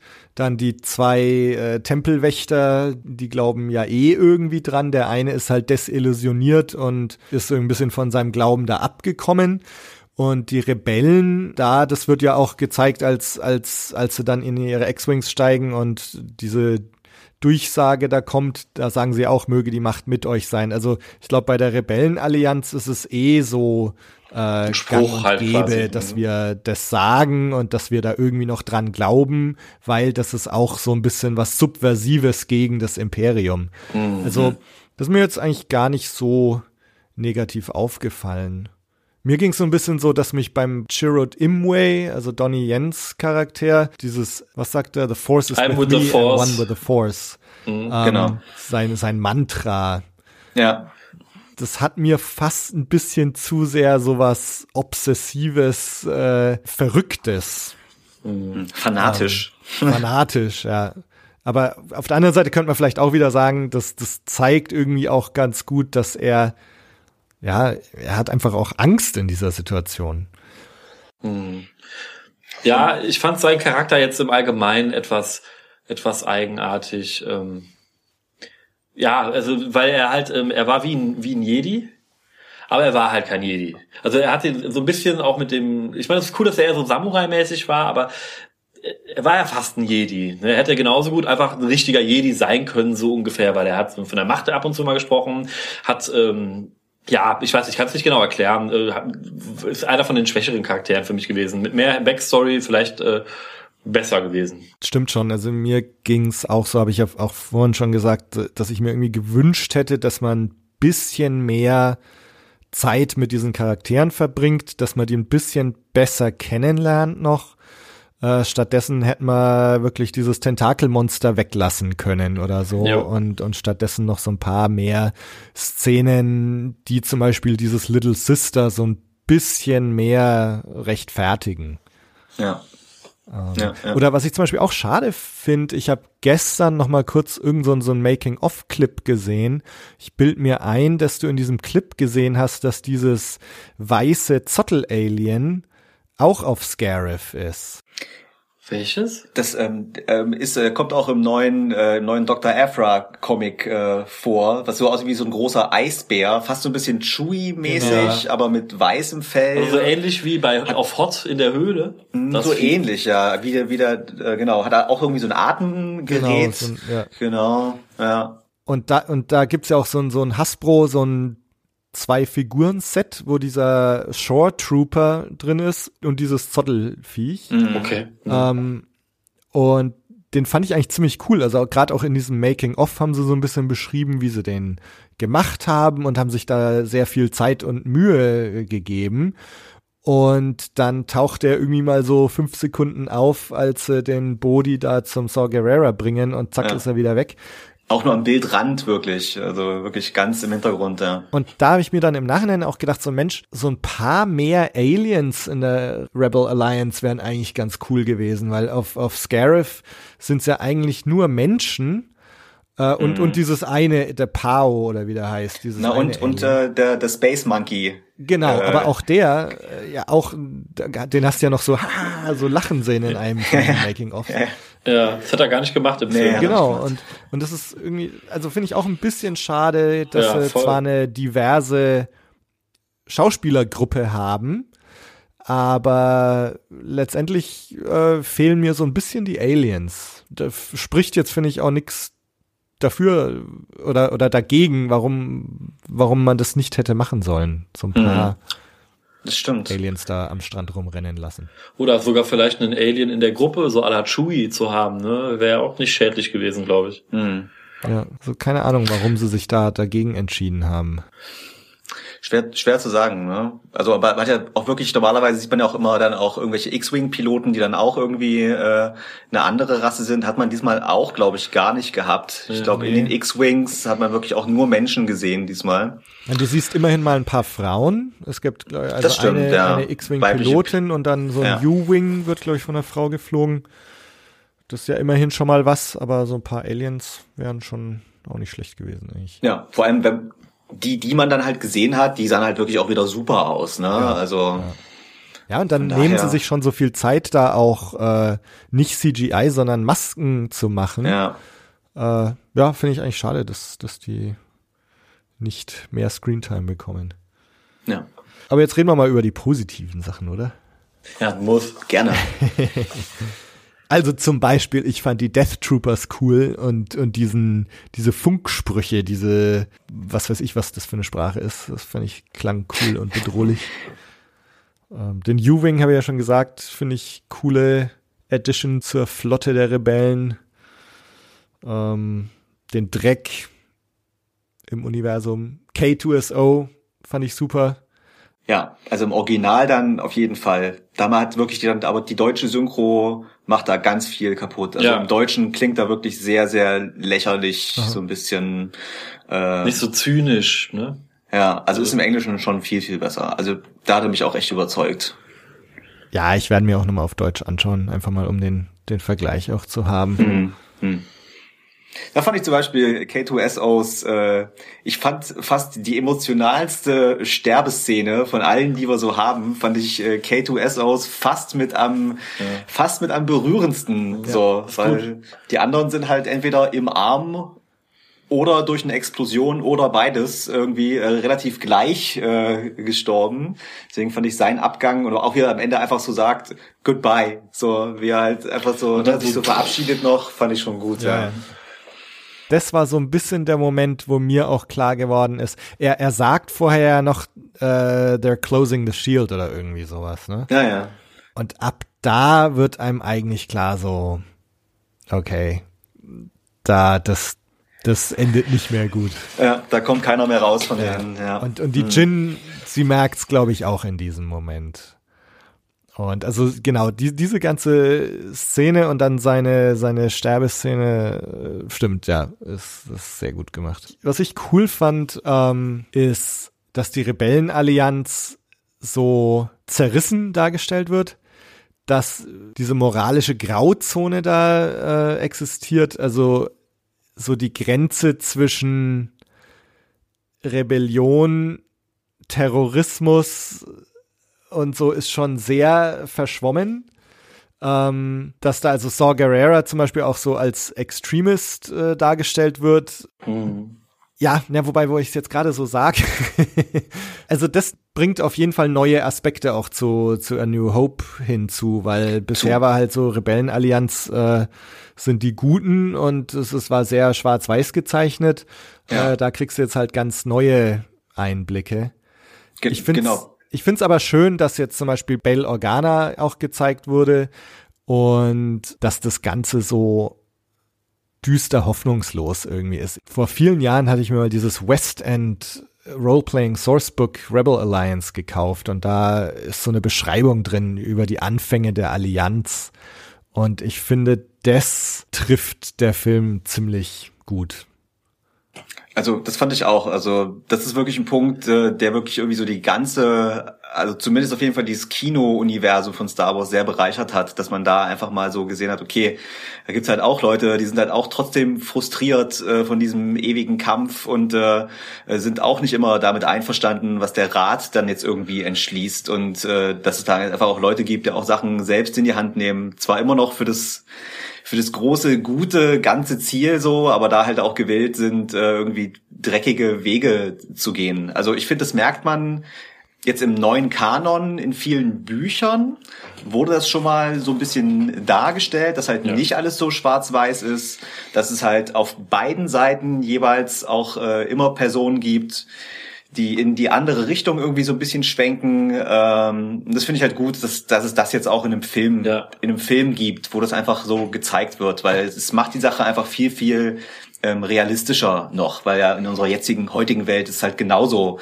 äh, ist, ne? dass äh, eigentlich nichts schwarz oder weiß ist. Es gibt immer immer Zwischenstufen. Es wird halt auch in der Figur vom, vom Cassian irgendwie von Anfang an klar, ja. Ich meine, ja. er Cassian shot first, ja. Also er, ja. er schießt den Typen ohne mit der Wimper zu zucken, weil es muss halt sein in diesem Moment. Und deswegen, klar, äh, beschweren sich ja auch viele, die Figuren sind nicht sympathisch. Ja, ähm, aber es ist halt die Situation, die diese Leute unsympathisch macht. Diese, diese Gruppe von Rebellen, das sind halt Saboteure, Auftragskiller, äh, Terroristen, ja. die alle Dreck am Stecken haben und, und mit sich selbst nicht im Reinen sind. Also ich finde diese, diese Rede da vom Cassian am Schluss, wo er sagt so, wir, wir müssen jetzt auch mit dir mitkommen, weil wir sind sonst mit uns selbst nicht im Reinen. Wir wollen wissen, dass all das, was wir gemacht haben, diesen Dreck, den wir am Stecken haben, dass das für irgendwas gut war. Und deswegen müssen wir da jetzt mitkommen. Das fand ich insgesamt sehr, sehr gelungen. Ähm, ja, zum Positiven fällt mir ähm, also für mich zum Beispiel Krennic war auf jeden Fall äh, das, was er denn gemacht hat, extrem gut. Ähm, so der Schauspieler ist mir dann schon über die Trailer und das Buch total ans Herz gewachsen. Ähm, wie eben schon gesagt, die ganzen Vader-Sachen waren absolut genial. K2SO. Ich fand auch die Cameos waren cool geregelt, die, die es halt so gab. Ähm, teilweise subtil, teilweise kann man so auch erst beim zweiten und dritten Mal richtig checken. Ähm, das war halt weniger in your face als jetzt bei Force Awakens, ganz klar. Ähm, die Raumschlacht am Ende, das haben wir eben auch schon mal kurz angerissen, äh, war auch das, quasi die beste Raumschlacht in Star Wars oder die zweitbeste. Mhm. Ähm, richtig cool auf jeden Fall. Und dann, wo sie halt dann ähm, mit diesem Hammerhead die beiden Boah. Sternzerstörer ineinander rammen Boah. oder auch die Szene, wo Vader mit seinem Sternzerstörer aus dem, oh ja, aus dem so Hyperspace Boah. rauskam. Ja. Boah, das ist so krass äh, gewesen. Das hat man auch noch nie gesehen. Hat man sich auch immer gefragt, ne, was passiert eigentlich, äh, wenn das da auf dem Weg in den Hyperraum oder da raus, wenn da irgendwas ist auf einmal, da sieht man es halt endlich mal. Ne? Ja. Da äh, kommt da an und die Rebellenschiffe zerprallen einfach da dran. Das war schon ja. ziemlich gut, ja. Die einfach im Allgemeinen, die Action in diesem Film war top-notch ja. auf jeden Fall. Ja, wirklich perfekt inszeniert sah geil aus. Äh, du hast eine Nähe bekommen an, an diese Bodenkämpfe, die du vorher in Star Wars so noch nie bekommen hast. Äh, ich finde, die Szenen haben es trotzdem auch geschafft, nie unübersichtlich zu werden. Das, ja. Also mir geht's so, in Episode 2 und 3 wird zu viel on-screen gezeigt. Du weißt überhaupt nicht mehr, wo du eigentlich hinschauen sollst. Das Problem hatte ich jetzt in Rogue One nicht. Mhm. Ja, vielleicht noch, vielleicht noch mal zu den zu den Cameos oder überhaupt ähm, wie es die Verbindung jetzt zu allen anderen äh, Universen schafft. Also ich fand auch alle gut gewählt. Der einzige, der mir tatsächlich zu viel war, waren R2D2 und äh, C3PO. Äh, so, also in dem Moment zumindest. Also klar, ich kann es schon irgendwie verstehen. Sie waren bisher in jedem Star Wars Film und das möchte man natürlich jetzt auch gerne so weiter haben. Ich hätte es mir aber wahrscheinlich, hätte wahrscheinlich besser gefunden, wenn sie am Ende mit ähm, auf dem Schiff, auf dem ja auch Leia ist und sie ja die beiden ja auch sind, wenn man sie da halt irgendwie kurz äh, durch den Flur hätte fahren sehen. Äh, ich fand, dass sie jetzt auf Yavin 4 da jetzt so dann so, es, da so hinterher gucken. Also es macht auf jeden okay. Fall mehr Sinn, dass sie auf Yavin 4 sind, als es Sinn macht, dass Annie als kleiner Junge schon C3PO gebaut hat. ja. Weil das war wirklich ja, das völlig fehl am Platz. Gewesen. Das, das ne? Also das, die passen da schon hin, aber klar, das war, das war die Szene, die war schon etwas sehr in your face, weil viele anderen Cameos, die muss man ja quasi, sieht man ja erst, wenn man es mal im Internet gelesen hatte, wie zum Beispiel Chopper aus Rebels, der halt da rumfliegt und auch das Raumschiff aus Rebels, das sieht man ja wirklich nur dann, oder halt, dass der Dude ähm, vom äh, ähm, Red Five, ne, Genau, dass der Pilot der Red Five ist. Äh, wo der dann ja stirbt. Was und deswegen nimmt Luke ja seinen Platz ein äh, als Red Five. Äh, Also ich habe nicht nachgeschaut, welche Cameos alle drin sind, weil ich irgendwie das selber entdecken wollte. Das mit Rebels habe ich deswegen auch nicht gesehen. Aber davon abgesehen, ich habe ja schon euch äh, vorher erzählt, äh, dass ich Rebels bisher auch noch nicht richtig oder noch nicht adäquat irgendwie angeschaut habe. Insofern ähm, hat mir da vielleicht auch der Blick dafür gefehlt. Aber das mit Red 5 ist mir jetzt beim zweiten Mal aufgefallen, dass Red 5 explodiert. Äh, Wir haben ja, wir haben ja auch den Red Leader und Gold Leader, da haben Ja, sie ja. irgendwie Genau. die aus A New Hope eingebaut. Auch das, das, auch das finde ich so. Cameos, die wirklich sehr geil sind. Also was so sehr subtil ist, was eigentlich nur die wirklich die eingefleischten Leute erkennen, das fand ich sehr cool. Auch die Ja, blaue ähm, Milch, Blue Milk, äh, die am Anfang da bei den Ursos rumsteht, hat mich sehr gefreut. Ja. Ja, äh, die beiden, ähm, die beiden Jungs, die dann äh, in der Kantina sind, Ja. äh, die Luke an der Bar anquatschen, die sind mir auf jeden Fall auch beim ersten Mal. Also ich habe kurz überlegt, ist er das jetzt? Aber er sieht auf jeden Fall so aus. Ja, oder ja. sind sie das jetzt nicht so? Und er sagt ja auch fast den gleichen Spruch. ne? Ja, ja, ja, ja. ja. genau. Wo wir gerade bei, bei Blue Milk waren, wie fandet ihr denn den, die, die Stormtrooper-Puppe, die ja in der fast gleichen Szene auch auftaucht? Das war ja auch so ein bisschen weird, oder? Äh, genau, die, die Death Trooper, die nach Jin suchen, der eine hebt dann so eine Stormtrooper-Puppe auf. Ja, könnte Die man hat sie halt aus Coruscant noch. Könnte man ne? sich jetzt drüber streiten, warum hat jetzt die Jin mit einem Papa, der eigentlich Anti-Imperium ist, jetzt da eine Sturmtruppler-Puppe. Aber ja, das sind halt so kleine Sachen, ne? ja. Es gab halt viele kleine Sachen, ne? Das ja, kann man viel- da so gut, ganz gut zusammenfassen, glaube ich. Total viele, ja. Ähm, ich glaube, ähm, Captain Antilles wird zwischendrin mal ausgerufen. Genau, das ist mir auch beim zum, zum Mal Beispiel. Genau. Dann er hat dann natürlich die, wird erwähnt. Genau, Ja, die, Leia zwar nicht namentlich, ne, aber wenn die Mon Mothma den, äh, den Bail Organa fragt, sie soll mal ihr seinen, seinen verschollenen Jedi-Freund doch mal anrufen. Ja, ziemlich gut gemacht. Und ähm, wie, wie herzzerreißend, oder? In dem, in dem Moment, wo, also für mich, wo Bail Organa sagt, ja, machen wir jetzt alles so, ich muss aber jetzt leider zurück nach Alderaan und muss den Leuten sagen, dass äh, das jetzt hier in die letzte Instanz geht, habe ich schon so ein bisschen mitgefühlt. Ja, er, er fliegt in seinen Tod. Ne? Ich schaue gerade, was ist mir noch aufgefallen. Ja, was ich ganz cool fand, äh, das war bei mir jetzt auch noch relativ frisch im Kopf, weil ich dieses Chuck Taylor äh, Star Wars Conquered the Universe heißt. Concord, genau. äh, weil ich das gerade lese, diese Force of Others, das ist ja so aus einem der frühesten Drafts von George Lucas. Das Ja. ist nicht die Force, sondern the for May the Force of Others be with you kam da Genau. drin vor und Richtig. Ach, das ich sagen sie ja in, mitbekommen. in Jeddah. Genau. Aber das mit den The Wills haben wir doch da auch äh, erwähnt, ne? Ja, ja, die Wills habe ich vorhin noch mal nachgelesen. Ist ja auch irgendwie so eine spirituelle Gruppe tatsächlich, die irgendwie aus auch aus irgendwelchen alten Legends-Sachen herrührt. Nee, das nicht ist irre. von dem allerersten Draft auch von George Lucas. Da hieß, äh, das, da hieß der Film noch Luke Star Striker äh, and the, and the Journey of the Wills oder so. Nee, Quatsch, nee, Journey of the Wills hieß ja das Magazin von dem.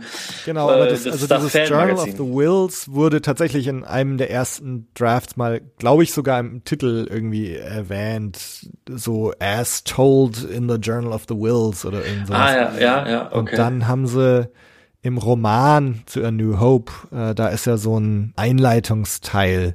So vor langer Zeit gab es die Republik, bis sie von innen heraus äh, zerfiel und so weiter. Und dann steht eben Hm. unten drunter Auszug aus dem Journal of the Wills.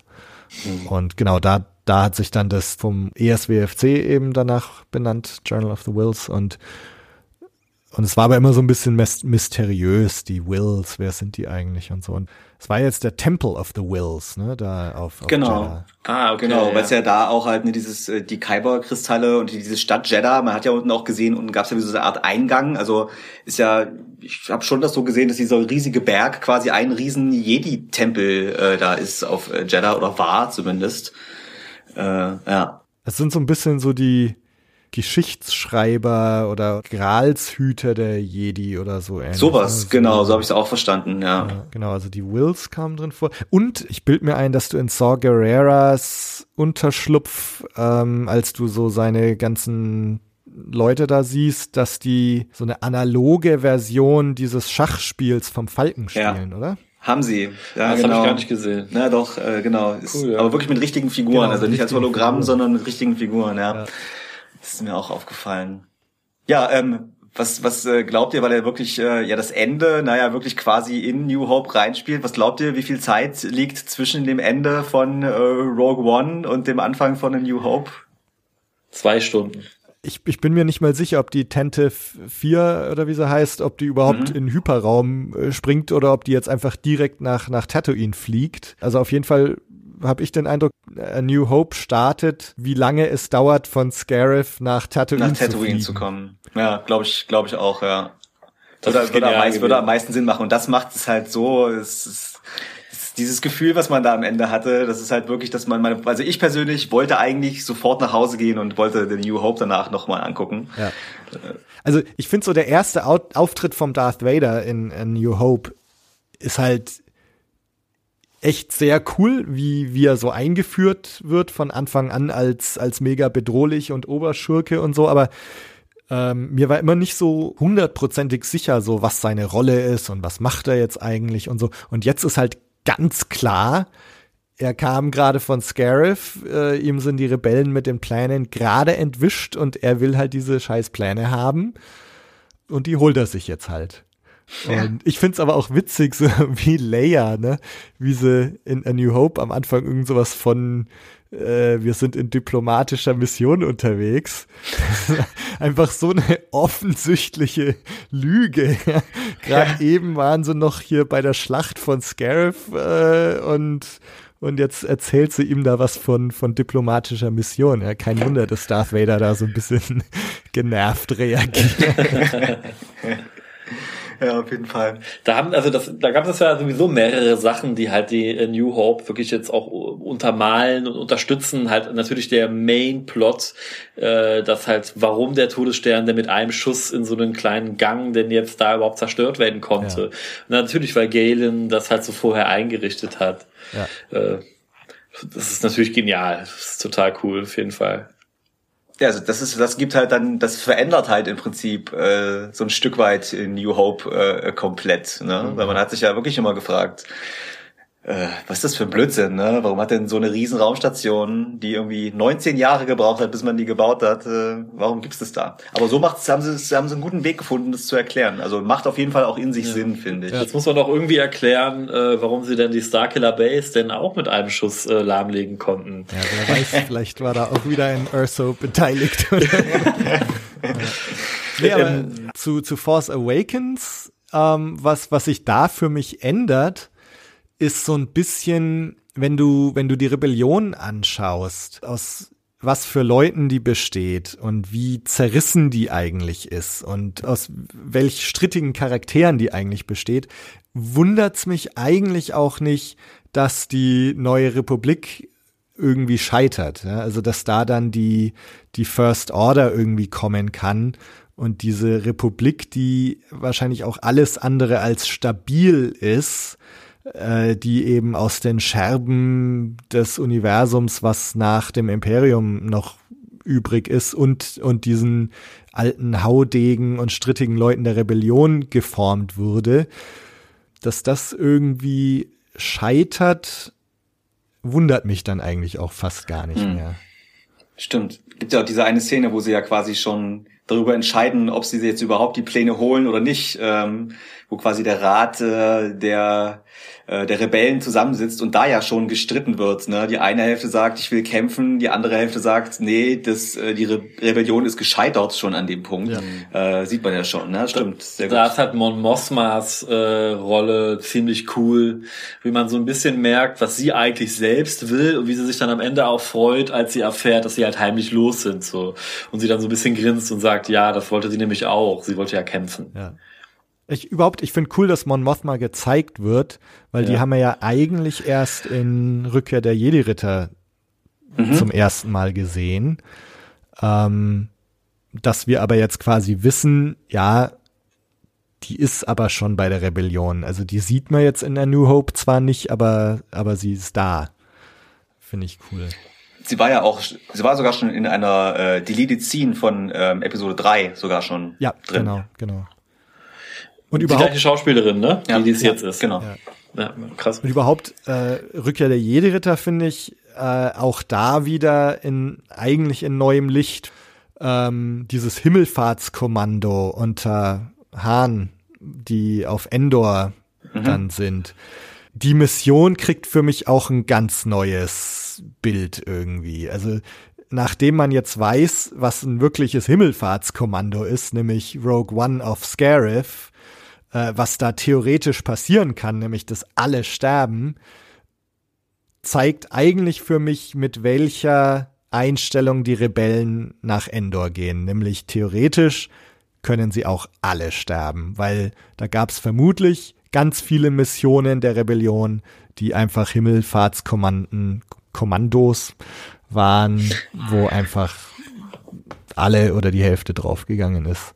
Und ich meine, wenn, wenn man überlegt, jetzt Scarif, da, da ist ja im Grunde, das hat ja fast keiner überlebt, ja. Also Leia und die Besatzung der Tente 4, wobei du auch nicht weißt, ob sie die dann in A New Hope, Leia wird dann im Todesstern gefangen genommen.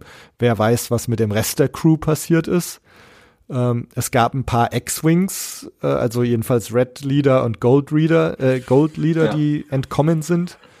Ähm, Einige sind dann zerschellt am Sternzerstörer von Darth Vader. Diese Mon Calamari Cruiser, der, das geht bestimmt auch nicht gut aus. Ja? ähm, das heißt, im Grunde alle Beteiligten sind echt tot am Schluss. Das ist schon ziemlich ja. krass. Und das wiederum äh, lässt die Medaillenverleihung in der New Hope irgendwie anders dastehen. Ne? So da ähm, also weiß mal, welche lebend aus einer Mission geschafft haben, meinst du? Ja, also ich meine, auf, auf den ersten Blick ist es natürlich irgendwie so, wa warum kriegen jetzt Luke, Han und und Chewie da oder Chewie kriegt ja keine, nee, warum kriegen die jetzt auf einmal da Medaillen? Aber ich finde, man kann das jetzt halt so stellvertretend sehen. Ja, also vielleicht diese Zeremonie, die wir da sehen, die hatte noch einen Teil, den wir halt nicht gesehen haben, wo die gefallenen Helden von Scarif auch noch geehrt wurden. Möglich, ähm, möglich. Und, oder, oder Luke und Co. kriegen halt äh, stellvertretend die Medaillen, aber es wird irgendwie den Opfern gedacht oder den Helden, die ihre Leben geopfert haben, da, um überhaupt zu diesem Punkt zu kommen. Stimmt, weil es ist ja im Prinzip, wenn man sich die Zeitleiste mal anschaut, ich meine, die Handlung in The New Hope dauert ja auch nur ein, zwei Tage oder so. Glaub, also so lange so lang geht's ja gar nicht in New Hope, ne? Also ist ja schon alles sehr nah beieinander, ja. sag ich mal. Ähm, wenn man dann sieht, dass sie da, da wahrscheinlich das erste Mal wieder so ein bisschen zur Ruhe kommen, äh, nach den ganzen Sachen, die in Rogue One auch passieren. Ja, ja. ja das ist wirklich unmittelbar danach. Also insofern, klar, ist diese Feier am Ende von New Hope, äh, die feiert natürlich auch den Teilerfolg äh, von, von genau. Scarif dann. Ja. ja. Und, also was ich mir auch denke, aber das ist halt so ein Plothole vielleicht in A New Hope, was, was man auch nicht mehr füllen kann, wenn du so einen Todesstein hast, der ja offensichtlich auch äh, im Hyperspace fliegen kann. Welcher Idiot saß da an der Navigation, ja, dass die so zu Yavin 4 fliegen, dass sie erstmal dann den Planeten noch umkreisen müssen. ja, ja, genau. Das ist dann wahrscheinlich eher wieder so das erzählerische, das Stilmittel, was dann da sein musste. Es musste halt eine runterlaufende Uhr geben genau. und so. Naja. Apropos runterlaufende Uhr fällt mir da nur ein, dass die ganzen Anzeigen, ne, die sie da ja überall hatten, ähm, so genial aus, also so oldschool halt waren, so wie so 70er Jahre Computerscreens und so, ne? Und äh, das war teilweise echt äh, total krass. Ich hatte, also ich habe auch immer wieder gehört, selber ist aber noch nicht so, noch nicht so drauf geachtet, dass ja auch der ganze Film, die Technik, die zu sehen ist, ähm, in den ganzen Raumschiffen und Stationen auch immer mehr Richtung in New Hope geht und immer gemein, so dass es auch immer irgendwie heller werden soll im Film. Mhm. Hat da einer von euch mal drauf geachtet? Also der Film soll wohl von der Dreh, also von der Kamera und von den Filtern, die da zu sehen sind, immer mehr in Richtung in New Hope gehen, bis der Film dann am Ende genauso aussieht wie halt so eine Station vom Anfang von in New Hope. Also also ich glaube, die, die mit der Helligkeit, das kann schon hinkommen, ne? wenn man bedenkt, dass wir am Anfang irgendwie da so auf den Straßen von irgendeinem Arbeiterplanet sind und äh, das aufhört mit dieser Abu Dhabi äh, gleichen Kulisse, wo es ja auch dann auch Tag ist und wo die Sonne quasi scheint, ja. kann das schon sein, ja. Nee, muss ich mal drauf achten beim nächsten Mal anschauen. Äh, eine Sache, die ich jetzt noch vergessen hatte, aber wo ich euch trotzdem noch mal fragen wollte, äh, die berühmten Reshoots. Also jetzt haben wir schon mit, mit Saw Gerrera so ein bisschen äh, gesprochen gehabt, dass das vielleicht irgendwie von den Reshoots beeinträchtigt war. Ähm, und interessanterweise sind ja in den Trailern ganz, ganz viele Szenen drin, die im Film nicht mehr vorkamen. Also dieses Unglaublich viele. What will ja. become vom, vom ja. Saw Gerrera ist nicht drin. Das I Rebel von Jin ja. ist nicht drin. Und ganz so viele weiter Szenen und so fort. Aus ganz viele Szenen aus Scarif auch. Also ne, diese Szene aus dem Trailer, wo der, wo sie oben auf diesem Übertragungsturm ist und der TIE Fighter ja. Ähm, ja. so hochkommt. Ähm, Krennic, wie er durchs Wasser läuft. Äh, Jin und Cassian gibt's eine Szene, da laufen sie auch am Strand rum und die AT-ATs ähm, sind vor ihnen. Ja. Also ich äh, glaub halt, ähm, dass die Reshoots halt tatsächlich vor allem auch das Ende betroffen haben. Ähm, ich glaube, äh, auch so diese, diese exzessive Raum, äh, Raumschlacht ähm, und äh, die ganze Sache mit dem Schutzschild. Ich weiß nicht, ich glaube, ich habe fast so ein bisschen das Gefühl, dass es vorher ein bisschen kleiner war und dass das halt dann Sachen waren, die sie tatsächlich erst im Nachhinein äh, reingebracht haben, haben es doch noch ein bisschen epischer wieder zu machen. Hatte ich irgendwie das Gefühl. Ich habe auch, glaube ich, äh, erkannt zu haben gestern, dass wirklich auch äh, in dieser Dialogszene zwischen Krennic und Jin oben auf diesem Tower drauf irgendwie hatte ich das Gefühl, immer wenn man da Jin bei diesem Gespräch in Großaufnahme gesehen hat, irgendwie hatte ich das Gefühl, sie sah da ganz minimal irgendwie anders aus als in mhm. anderen Szenen. Ähm, ich, ich kann es jetzt auf nichts wirklich begründen. Also es war jetzt nicht die Frisur komplett anders, aber es hat sich irgendwie so angefühlt für mich. Also ich glaube tatsächlich, dass das die Szene oder, oder das, das Story-Element ist, was sie komplett geändert haben, weil du siehst ja äh, in den Teasern oder im Teaser und in den ersten Trailern viele so Szenen, wo wo sie mit ihrem Datentape so durch die Gegend rennt. Genau. Du siehst richtig. eine, ich weiß nicht, ob es im allerersten Teaser waren, wo sie durch diese U-Bahn-Station da rennen. Mhm. Und da siehst du auch K2SO noch mitrennen. Das heißt, ja, der, der ist da auch noch nicht gestorben oben, ähm, sondern irgendwie flüchten sie durch diese U-Bahn-Station mit den Tapes. Dann siehst du sie ja rumrennen auf die Ad-Ads dazu mit ja. dem Tape auch. Ja. Also diese ganze Szene, dass sie da nach oben gehen ähm, und da oben ist dann das Showdown so quasi. Also ich glaube, das ist alles komplett neu. Also es muss irgendwie so eine Szene gewesen gegeben haben, wo sie aus diesem Turm wieder rausgehen und irgendwo hinrennen ja. und keine Ahnung, was dann passiert.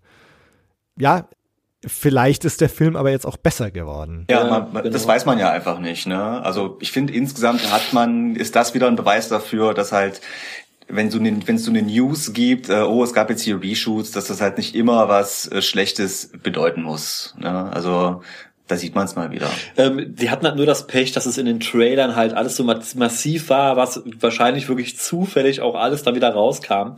Weil um auch wieder auf das Audio-Commentary von The Force Awakens zurückzukommen, wie oft J.J. Abrams da sagt, dass die, dass er wie viele Szenen ähm, nachgedreht wurden und die ja. in Wirklichkeit zusammengeschnitzelt aus drei verschiedenen anderen Szenen waren und, ja. und dann in den Pinewood Studios dann den anderen Dialog, also irgendwie Finn hat äh, an dem eigentlichen Ort den Dialog geführt, aber das wurde alles mit Ray dann nochmal komplett nachgedreht und das hat man nur nicht mitbekommen, weil es im Trailer halt dann irgendwie nicht schon vorher zu sehen war. Ja. Ja, und die Teaser-Trailer und dass da Szenen drin sind, die jetzt im Film nicht vorkommen. Ich meine, das gibt's ja in ganz vielen Trailern, dass da irgendwelche Sachen ja.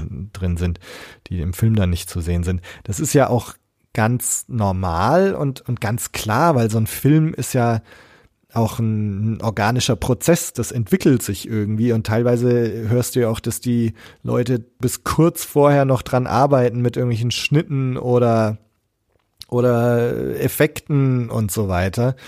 Und wo habe ich das jetzt neulich erst gelesen, dass ich glaube bei ich glaube, das war sogar bei A New Hope, da war der Film schon in den Kinos, da haben sie noch dran gearbeitet mhm. und haben dann noch mal was rausgeschickt und das dann quasi ein Jahr vorher oder wann der Teaser rauskam, dass da der Film noch alles andere als fertig ist und dass sich in diesem Jahr noch so viel tut, ist ja auch ja. völlig klar. Und insofern ja. ist es eh ein Wunder fast, dass, dass ein Jahr vor Filmstart schon irgendwie ein Teaser entstehen kann.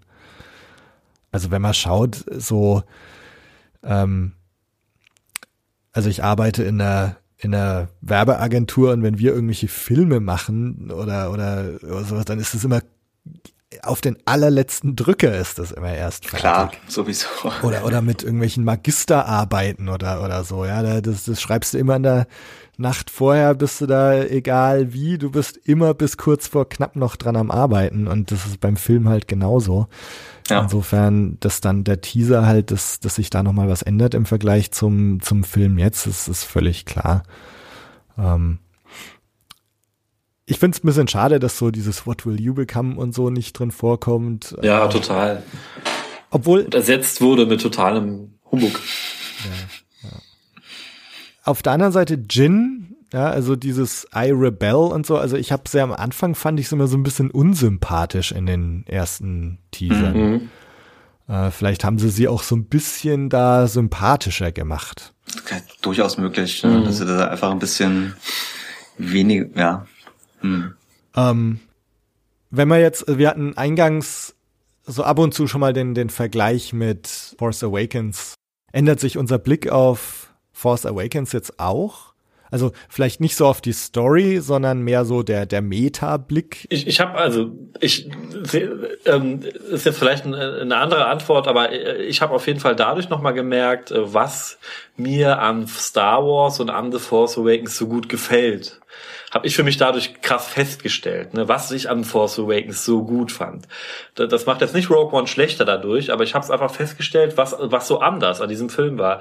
Aber ehrlich gesagt macht mir das jetzt so mit ein bisschen Abstand mega Bock, auch Star Wars zu haben, was halt nicht Saga ist. Und ähm, also um auf deine Frage zurückzukommen, ja, äh, ich habe da nochmal bestätigt bekommen, dass ich Force Awakens besonders gut fand, nochmal die Gefühle her, also diese, diese komplette Magie nochmal hervorzubringen, die halt diese alte Trilogie mein Leben lang für mich immer ausgemacht hat. Ähm, weil halt der äh, Rogue One ist dazu einfach ein Kontrast, ist ein Kontrast zu The Force Awakens, der aber auch gut ist, der auch andere Leute nochmal mega glücklich macht, die halt nicht so glücklich waren mit The Force Awakens und die kriegen jetzt erst so richtig Bock auf, auf Star Wars und Hoffnung auf diese Disney-Star Wars-Kombination. Viele Leute hatten ja wahrscheinlich auch echt Schiss, dass das jetzt ja. alles komplett in die Hose geht. Also da haben sie zwei Fliegen mit einer Klatsche geschlagen für mich und gezeigt, ähm, dass es halt jetzt halt alles gibt. Es gibt The Force Awakens und die neue Trilogie, aber es gibt gibt auch noch ganz anderen Kram wie Rogue One. Ja, also kann ich wirklich auch nur sagen. Also für mich lassen sich die Filme auch nicht wirklich miteinander vergleichen. Also klar, sie spielen beide im Star Wars Universum, aber das war es im Prinzip auch schon äh, mit dem, was sie tatsächlich irgendwie gemeinsam haben, äh, so ein bisschen. Ja. Ähm, naja, ich meine einfach vom äh, vom Ton her und äh, einfach von der von der Story, die erzählt wird. Ich meine, in Rogue One wird eher eine ich sag mal in Anführungszeichen, kleine Geschichte erzählt. Also sie ist ganz einfach in einem kleineren Rahmen, als es jetzt die Saga-Filme sind. Ähm, und von daher finde ich es halt auch ein bisschen unfair, wenn jetzt einige Leute sagen, okay, ich finde jetzt Rogue One besser als The Force Awakens, weil, wie gesagt, ich finde, man kann sie nicht miteinander vergleichen. Man muss es getrennt voneinander sehen. Und das ist ja auch genau das, was Disney will, dass man es halt getrennt voneinander sieht. Für mich hat mir Rogue One eine ganze Menge Neues gegeben. Ähm, was mir als äh, wirklich krassem Star Wars Fan viel viel gibt, ähm, aber ich bin auch genauso froh dann wieder Episode 8 zu bekommen, aber das ist ja genau das, was sie wollten. Sie wollten einen, äh, quasi ein Cinematic Universe, was jetzt gerade jeder will, was Marvel sehr gut vormacht. Und ähm, da ist es ja genauso. Es gibt eine große Hauptstoryline, die quasi verfolgt wird. Und dann gibt's halt so kleine kleine Absplittungen. Und dann gibt's halt einen Film, der dann eher ein Heist-Film ist oder andere Sachen. Und genau das macht Star Wars jetzt halt einfach auch und sie können sich jetzt einfach ausprobieren ne? mit diesen mit diesen Spin-off-Filmen. Die Saga wird immer die Saga bleiben und ähm, Leute, die quasi Rogue One auch nicht gut finden, können sie ja auch einfach nicht angucken. Also es, es macht ja nichts kaputt im Prinzip. Man hat immer noch seine Saga-Filme und wenn man jetzt das eine oder das andere nicht mochte, dann macht das ja den Rest nicht schlechter, meiner Meinung nach. Ähm, ja. Ich bin gespannt, ob er jetzt auch irgendwie einen Einfluss hat, ich meine, das werden wir wahrscheinlich nie wissen, auf, auf Episode 8, Episode 9. Also ob die Macher einfach merken, okay, wir können uns ein bisschen wegbewegen von Schema F. Also was ja, was ja viele Force Awakens vorgeworfen Klar. haben. So, jetzt habt ihr schon wieder einen Todesstern und so weiter und so viele Versatzstücke, die, die wir einfach schon oft gesehen haben und ähm, dass sich Force Awakens, Awakens da im Grunde nicht weit genug weggetraut hat von irgendwelchen Vorgaben. Für mich ist es so, dass man Starkiller Base hätte es einfach nicht gebraucht in, in Force Awakens. Ja, klar. Jetzt ist klar, okay, wir brauchen natürlich irgendein Ding, mit dem wir als Plot-Device die Republik ausschalten können damit wir am Ende von Force Awakens wieder so dastehen, es gibt die große First Order und es gibt die kleine Resistance, weil durch die Auslöschung der Republik werden die Karten neu gemischt. Und das heißt, irgendwie müssen wir es schaffen, die Republik auszulöschen. Hm? Also mach mal wieder einen Todesstern. Oder, oder auch für den Film. Ja, wir brauchen irgendwie so ein, so ein MacGuffin, ja, was am Schluss irgendwie, wo es den großen Endkampf geben kann. Und wenn man jetzt aber, einen Film aber, anschaut, wie, ja. Ähm, das, aber das ist ja, das haben sie ja nicht, also das, das, das, das, das denken vielleicht echt Leute, aber das kann ja nicht sein. Das würde, also die haben sich ja nicht gedacht, ah, wir müssen irgendwas finden und dann hatten sie keine Ideen und dann so, ach, wir könnten ja den Todesstern nehmen. Die haben das ja bewusst gemacht. Das soll ja, es spiegelt ja die alten Filme wieder ganz bewusst. Die haben ja nicht äh, nur keine Ideen gehabt und diesen, diesen Todesstern dann einfach nochmal kopiert und gehofft, dass es keinem auffällt. Okay, wir brauchen, glaube ich, nicht über, über Force Awakens diskutieren, aber ich glaube, das, das ist ja eine ganz bewusste Entscheidung gewesen. Wir haben jetzt auch nochmal das Audiokommentar von J.J. Abrams gesehen von der neuesten äh, Force Awakens Blu-ray und da erklärt er es ja auch ganz genau. Das soll ja eine Spiegelung bewusst sein. Ne? Und ich habe auch, bevor Rogue One jetzt kam, war mir schon klar, dass bei Episode 8 kein Rehashing mehr betrieben wird, sondern dass sie, die, die werden ja nicht ähm, The Empire Strikes Back dann jetzt auch nochmal komplett nee, kopieren, sondern da war mir eh klar, ähm, nach diesem, nach diesem Episode 7 Ding gehen sie weiter mit, mit neuem Stuff. Ja. Aber sag mal, das ist, das ist vielleicht ein so ein Ding, man kann halt die, die Episodenfilme, nenne ich sie jetzt mal, äh, ähm, wenn man jetzt auch diese, habt ihr mal diese Ring Theory gelesen? Mhm. Ja, ja. Ähm, ja. Also diese, diese Spiegelung ne, von allem. Und, genau. und der Mike Klimo hatte ja auch irgendwie vorausgesagt, dass Episode 7 wahrscheinlich A New Hope widerspiegeln wird. Und äh, ja, hat er recht behalten. Und ähm, aber das heißt, du hast diese Episodenfilme, die irgendwelchen Konventionen irgendwie unterworfen sind und, und vielleicht auch, dass so die, die Macher, Kathleen Kennedy, Disney, wie auch immer, ähm, natürlich auch einen enormen Druck verspüren, jetzt alles richtig machen zu müssen. Und da finde ich, ist Rogue One irgendwie sehr befreiend, dass, dass du also einen Film bekommst, der wo du schon das Gefühl hast, natürlich lag auf Gareth Edwards auch ein enormer Druck, aber nicht so dieser Erwartungsdruck, als wenn jetzt Episode 8 davor steht. Mhm. Und dass du also siehst, der Star Wars Film funktioniert trotzdem auch. Es funktioniert auch, wenn kein Skywalker drin vorkommt. Es funktioniert auch ohne Opening Crawl. Ähm, es funktioniert auch, wenn die Schlacht am Schluss einfach nur drum geht, wir müssen diesen Schildgenerator wieder öffnen, damit die anderen hochsenden können und so. Also ähm, Aber das gab's ja auch schon.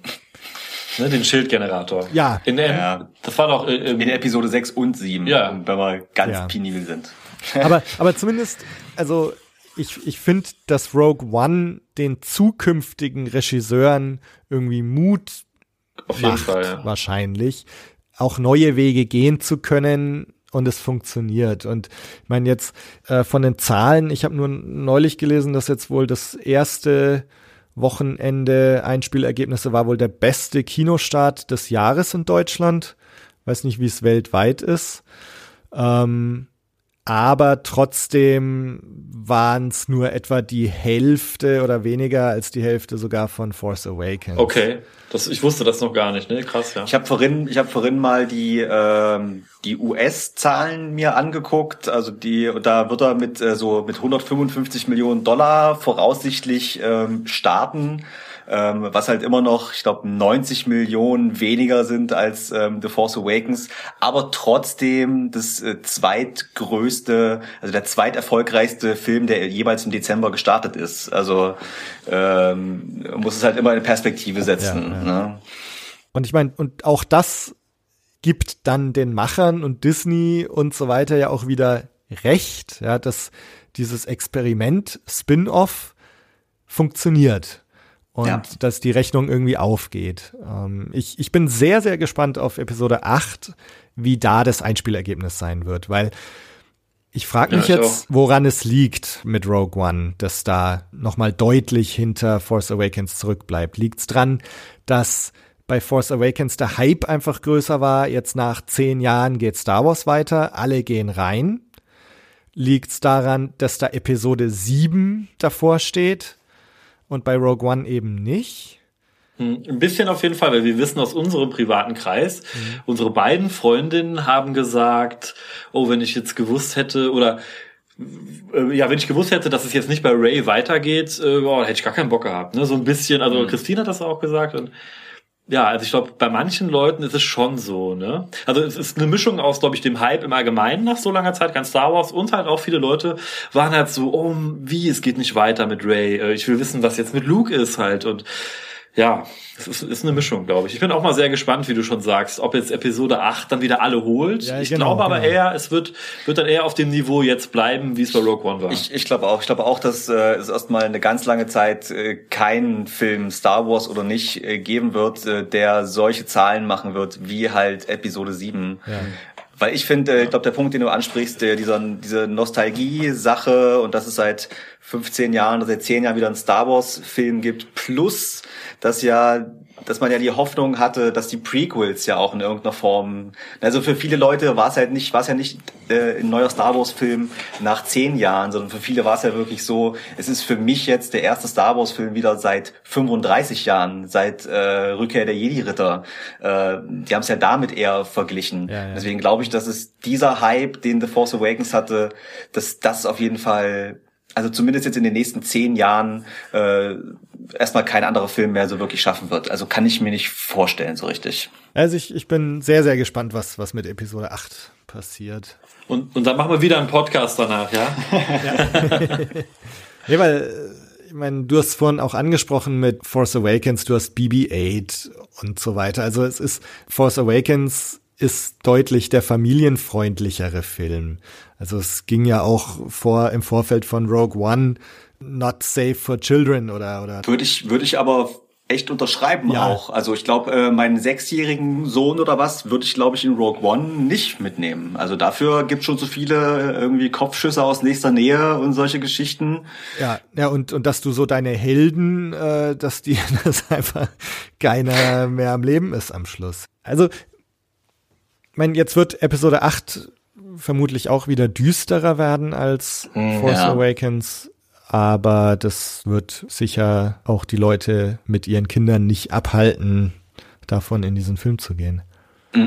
Und ich denke auch, dass da auch wieder ganz, dann wird man den Unterschied auch wieder ganz klar dann im, in dem ganzen Promo-Material, in den Trailern halt einfach wieder sehen, weil dann wird halt einfach wieder die Magie wieder im Vordergrund stehen. Ne? Wie so diese, in den ersten Force Awakens Trailern, waren so die ähm, äh, The Jedi und äh, The Dark Side, It's True, all of it, so diese magischen Sachen, das wird es auch dann wieder geben. Aber er wird auf jeden Fall dunkler sein, allein schon wegen dem Regisseur, ne? Ryan Johnson, ähm, Looper kennt man von ihm vielleicht, auch super düsterer Film und die, der Mittelteil einer Trilogie ist ja auch wieder im ganz klassischen Sinne ja sowieso immer der Teil, wo die Helden dann doch eher mal wieder scheitern und wo alles ein bisschen den Bach runtergeht. Also von daher, es wird in dem Düsteren erstmal bleiben, aber die Magie wird nicht zu kurz kommen. Wir werden sicher demnächst wieder den ersten Episode 8 Trailer bekommen, den wir uns dann wahrscheinlich auch doch anschauen. ja, klar. Klar. ja, und also ich bin sehr gespannt, wie es jetzt weitergeht. Also mich hat die Erfahrung mit Rogue One jetzt sehr optimistisch gemacht, was so die Zukunft von Star Wars angeht. Also wenn diese Filme alle so eine Qualität haben wie jetzt Rogue One, dann können wir uns da echt freuen. Ich weiß noch nicht, ob ich, ob ich das jetzt gut finde, dass da jedes Jahr einer kommt. Ob das dann irgendwie Overkill ist oder ob man sagen sollen, ey, Star Wars Fans, freut euch doch, ja, dass, dass es so viel Neues gibt. Jetzt sehen wir das dem Ganzen mal positiv entgegen und, und freuen uns über Genau. die Tatsache, dass im Moment einfach eine gute Zeit ist, Star Wars Fan zu sein. Ja, bin ich sowieso. Also ich bin da äußerst positiv und ich habe auch Bock auf jedes Jahr einen Film. Besonders, ich finde das ehrlich gesagt sogar ganz gut gelöst, dass es jetzt immer die Saga nur alle zwei Jahre weitergeht, weil ich meine, zwei Jahre sind schon, schon ganz schön lang. Wenn dann Episode 8 kommt, dann sind wir auch wirklich bereit für wie es weitergeht, glaube ich. Ne? Weil nach drei Jahren hat man ja schon wieder fast vergessen, was im Film passiert ist, so ungefähr. Ja, und dann, ich denke, das wird sich jetzt auch zeigen. Bei Rogue One ist klar, da gibt's keine Fortsetzung, weil A New Hope ist im Grunde der zweite Teil. Ja. Ähm, aber jetzt beim, beim Han Solo-Film zum Beispiel, wenn da der eine erfolgreich sein sollte, gut, warum dann nicht einen zweiten noch hinten dran setzen oder gleich einen dritten? Dann hast du die Han Solo-Trilogie.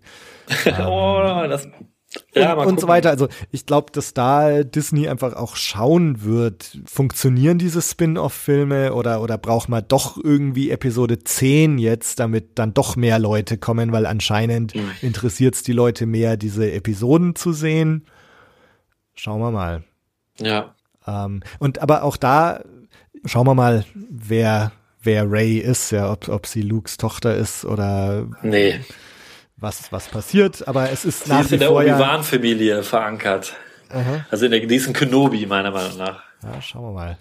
Aber zumindest, du hast halt noch einen Skywalker mit an Bord. Äh, und ich bin sehr, sehr gespannt, wie sie den, diesen Storybogen dann zu Ende erzählen, zum Ende von Episode 9. Und ob sie sich's quasi offen lassen, wir erzählen jetzt noch Episode 10, 11, 12. Ähm, und, und dann bist du halt, und, und das meinte ich vorhin auch mit diesen Einschränkungen und diesem engen Korsett, was halt die, die Episodenfilme dir vorgeben. Wenn jetzt Episode 10, 11, 12 noch kommt, naja, irgendwo müsste es dann ja wieder weitergehen, auch mit einer Skywalker-Story oder das ist halt so der große Vorteil der, der Spin-offs, dass du da im Grunde andere Stories, andere Familien, andere Charaktere beleuchten kannst. Ja. Meine, vielleicht haben wir auch nach Episode 9 einfach keinen Bock mehr. Wäre ja auch okay, weil das ist in so, wie vielen Jahren ist das dann? Ne? Das sind dann in, in eins, drei, fünf Jahren. Ja, also ich meine, das ist ähnlich, man sieht es ja bei Marvel, dass da äh, das Interesse dann auch, glaube ich, abste also so abflacht wieder mit den Superhelden-Sachen und es ist ja auch nur normal und natürlich. Ich habe eh das Gefühl, dass es in Sachen Science Fiction jetzt gerade wieder so mega den Boom gibt und es gibt irgendwie gefühlt zehn Science Fiction Filme, die super dark sind, die jetzt demnächst rauskommen und ich glaube, das wird in drei Jahren dann auch wieder vorbei sein. Ähm, Mal schauen halt, ne? Wie lange. Aber Star Wars hat natürlich jetzt schon relativ lange überlebt, ne?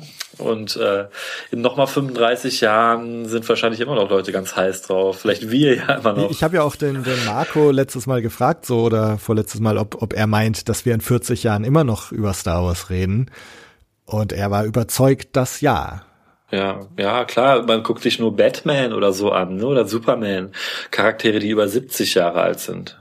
Ne?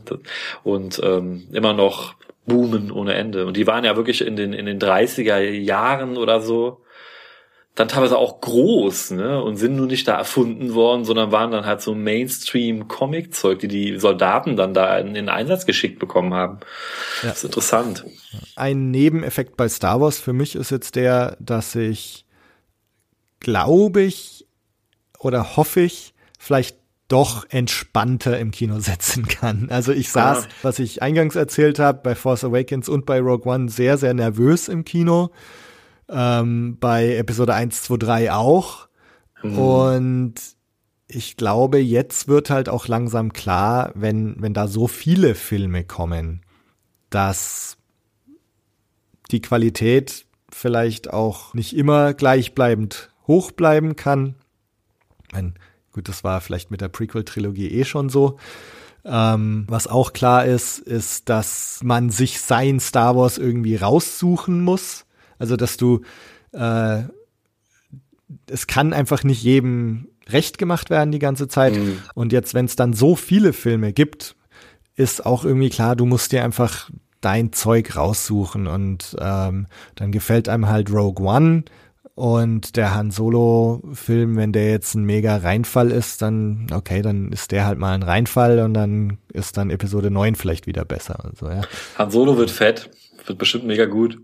Könnte ich mir auch vorstellen. es wird halt einfach nur durchgehend so vom Vibe her wie in der Kantina anderthalb Stunden lang mit den Schmugglern rumhängen. Das wird nur geil. Das wäre super. Ja. Coole Aliens. Ja, voll. Dreckige Bars, neue Cantina-Songs. Ja. Hoffentlich nicht so schlimm wie bei, bei der Special Edition. Oh, ja. Böse.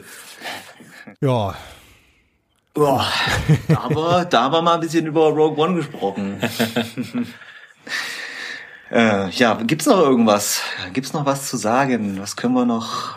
Also mir geht's wirklich nach wie vor so, dass ich sage, mir, mir widerstrebt jetzt auch ein bisschen diesen Film ranken zu wollen mit den Episode 1 bis 7, mhm. weil für mich steht der Film einfach außerhalb. Ähm, und ich finde, man kann später dann irgendwie ein Ranking der Spin-off-Filme machen. Und da steht dann Rogue One vielleicht ganz oben. Ich möchte aber irgendwie jetzt gar nicht mit den, mit den anderen Filmen vergleichen. Das ist wahrscheinlich wirklich das Beste. Wie ist denn dein Ranking der Saga-Filme? Ähm, ich habe es in, in, der, in der dritten Folge, als wir nochmal über Force Awakens gesprochen haben, habe ich es mal versucht. Das, das war eben das, da hatte ich dann Empire Strikes Back, A New Hope, Force Awakens, Rückkehr der Jedi-Ritter, 3, 2, 1.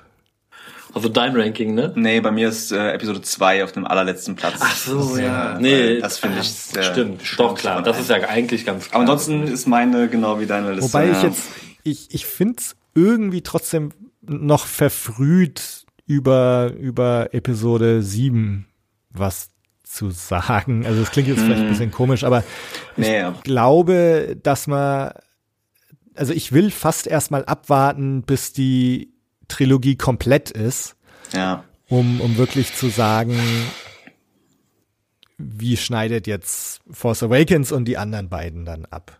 Genau. Okay. Weil er einfach ganz viele Kritikpunkte, die man je, oder Kritikpunkte, die man jetzt vielleicht noch mit Force Awakens hat, äh, ja einfach auch dann später durch Sachen, die wir noch erfahren, die ja vielleicht auch später erst Sinn machen. Ne? Deswegen kann man das immer erst dann, glaube ich, ja. Das, ja, das stimmt schon. Also ich, mein, mein Hauptproblem ohne jetzt eine neue Diskussion aufzumachen, aber äh, mein, mein Hauptding war eben so diese First Order und, und so die, die neue Machtverteilung im Universum und so. Das, da habe ich mich irgendwie noch nicht so ganz reingefunden und ich musste mir da zu viel erklären, zu viel zurechtlegen und aber da könnte ich mir vorstellen, dass das jetzt in, in Episode 8, äh, wenn wir vielleicht auch erfahren, wer Snoke ist oder was es mit Snoke auf sich hat und wenn wir auch sehen, wie geht's weiter mit der Resistance und wie geht's weiter mit der First Order. Ich könnte mir vorstellen, dass da Episode 7 dann in, in neuem Licht erscheint. Ja.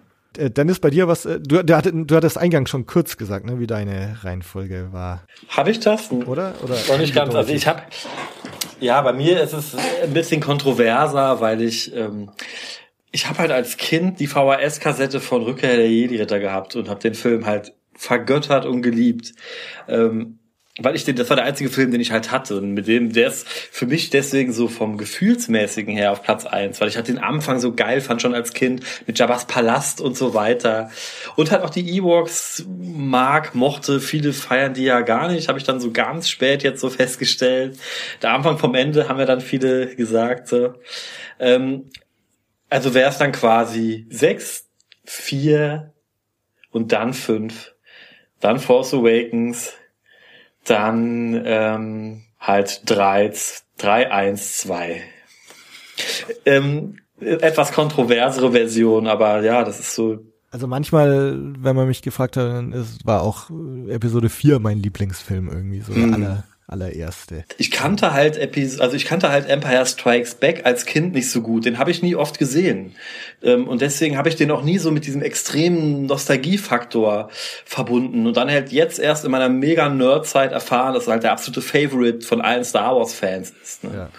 Ich, ich, ich verstehe warum, so vom filmischen her, aber so von den Gefühlen her verbinde ich mit meiner Kindheit halt viel mehr in New Hope und, und, und Rückkehr der Jedi-Ritter.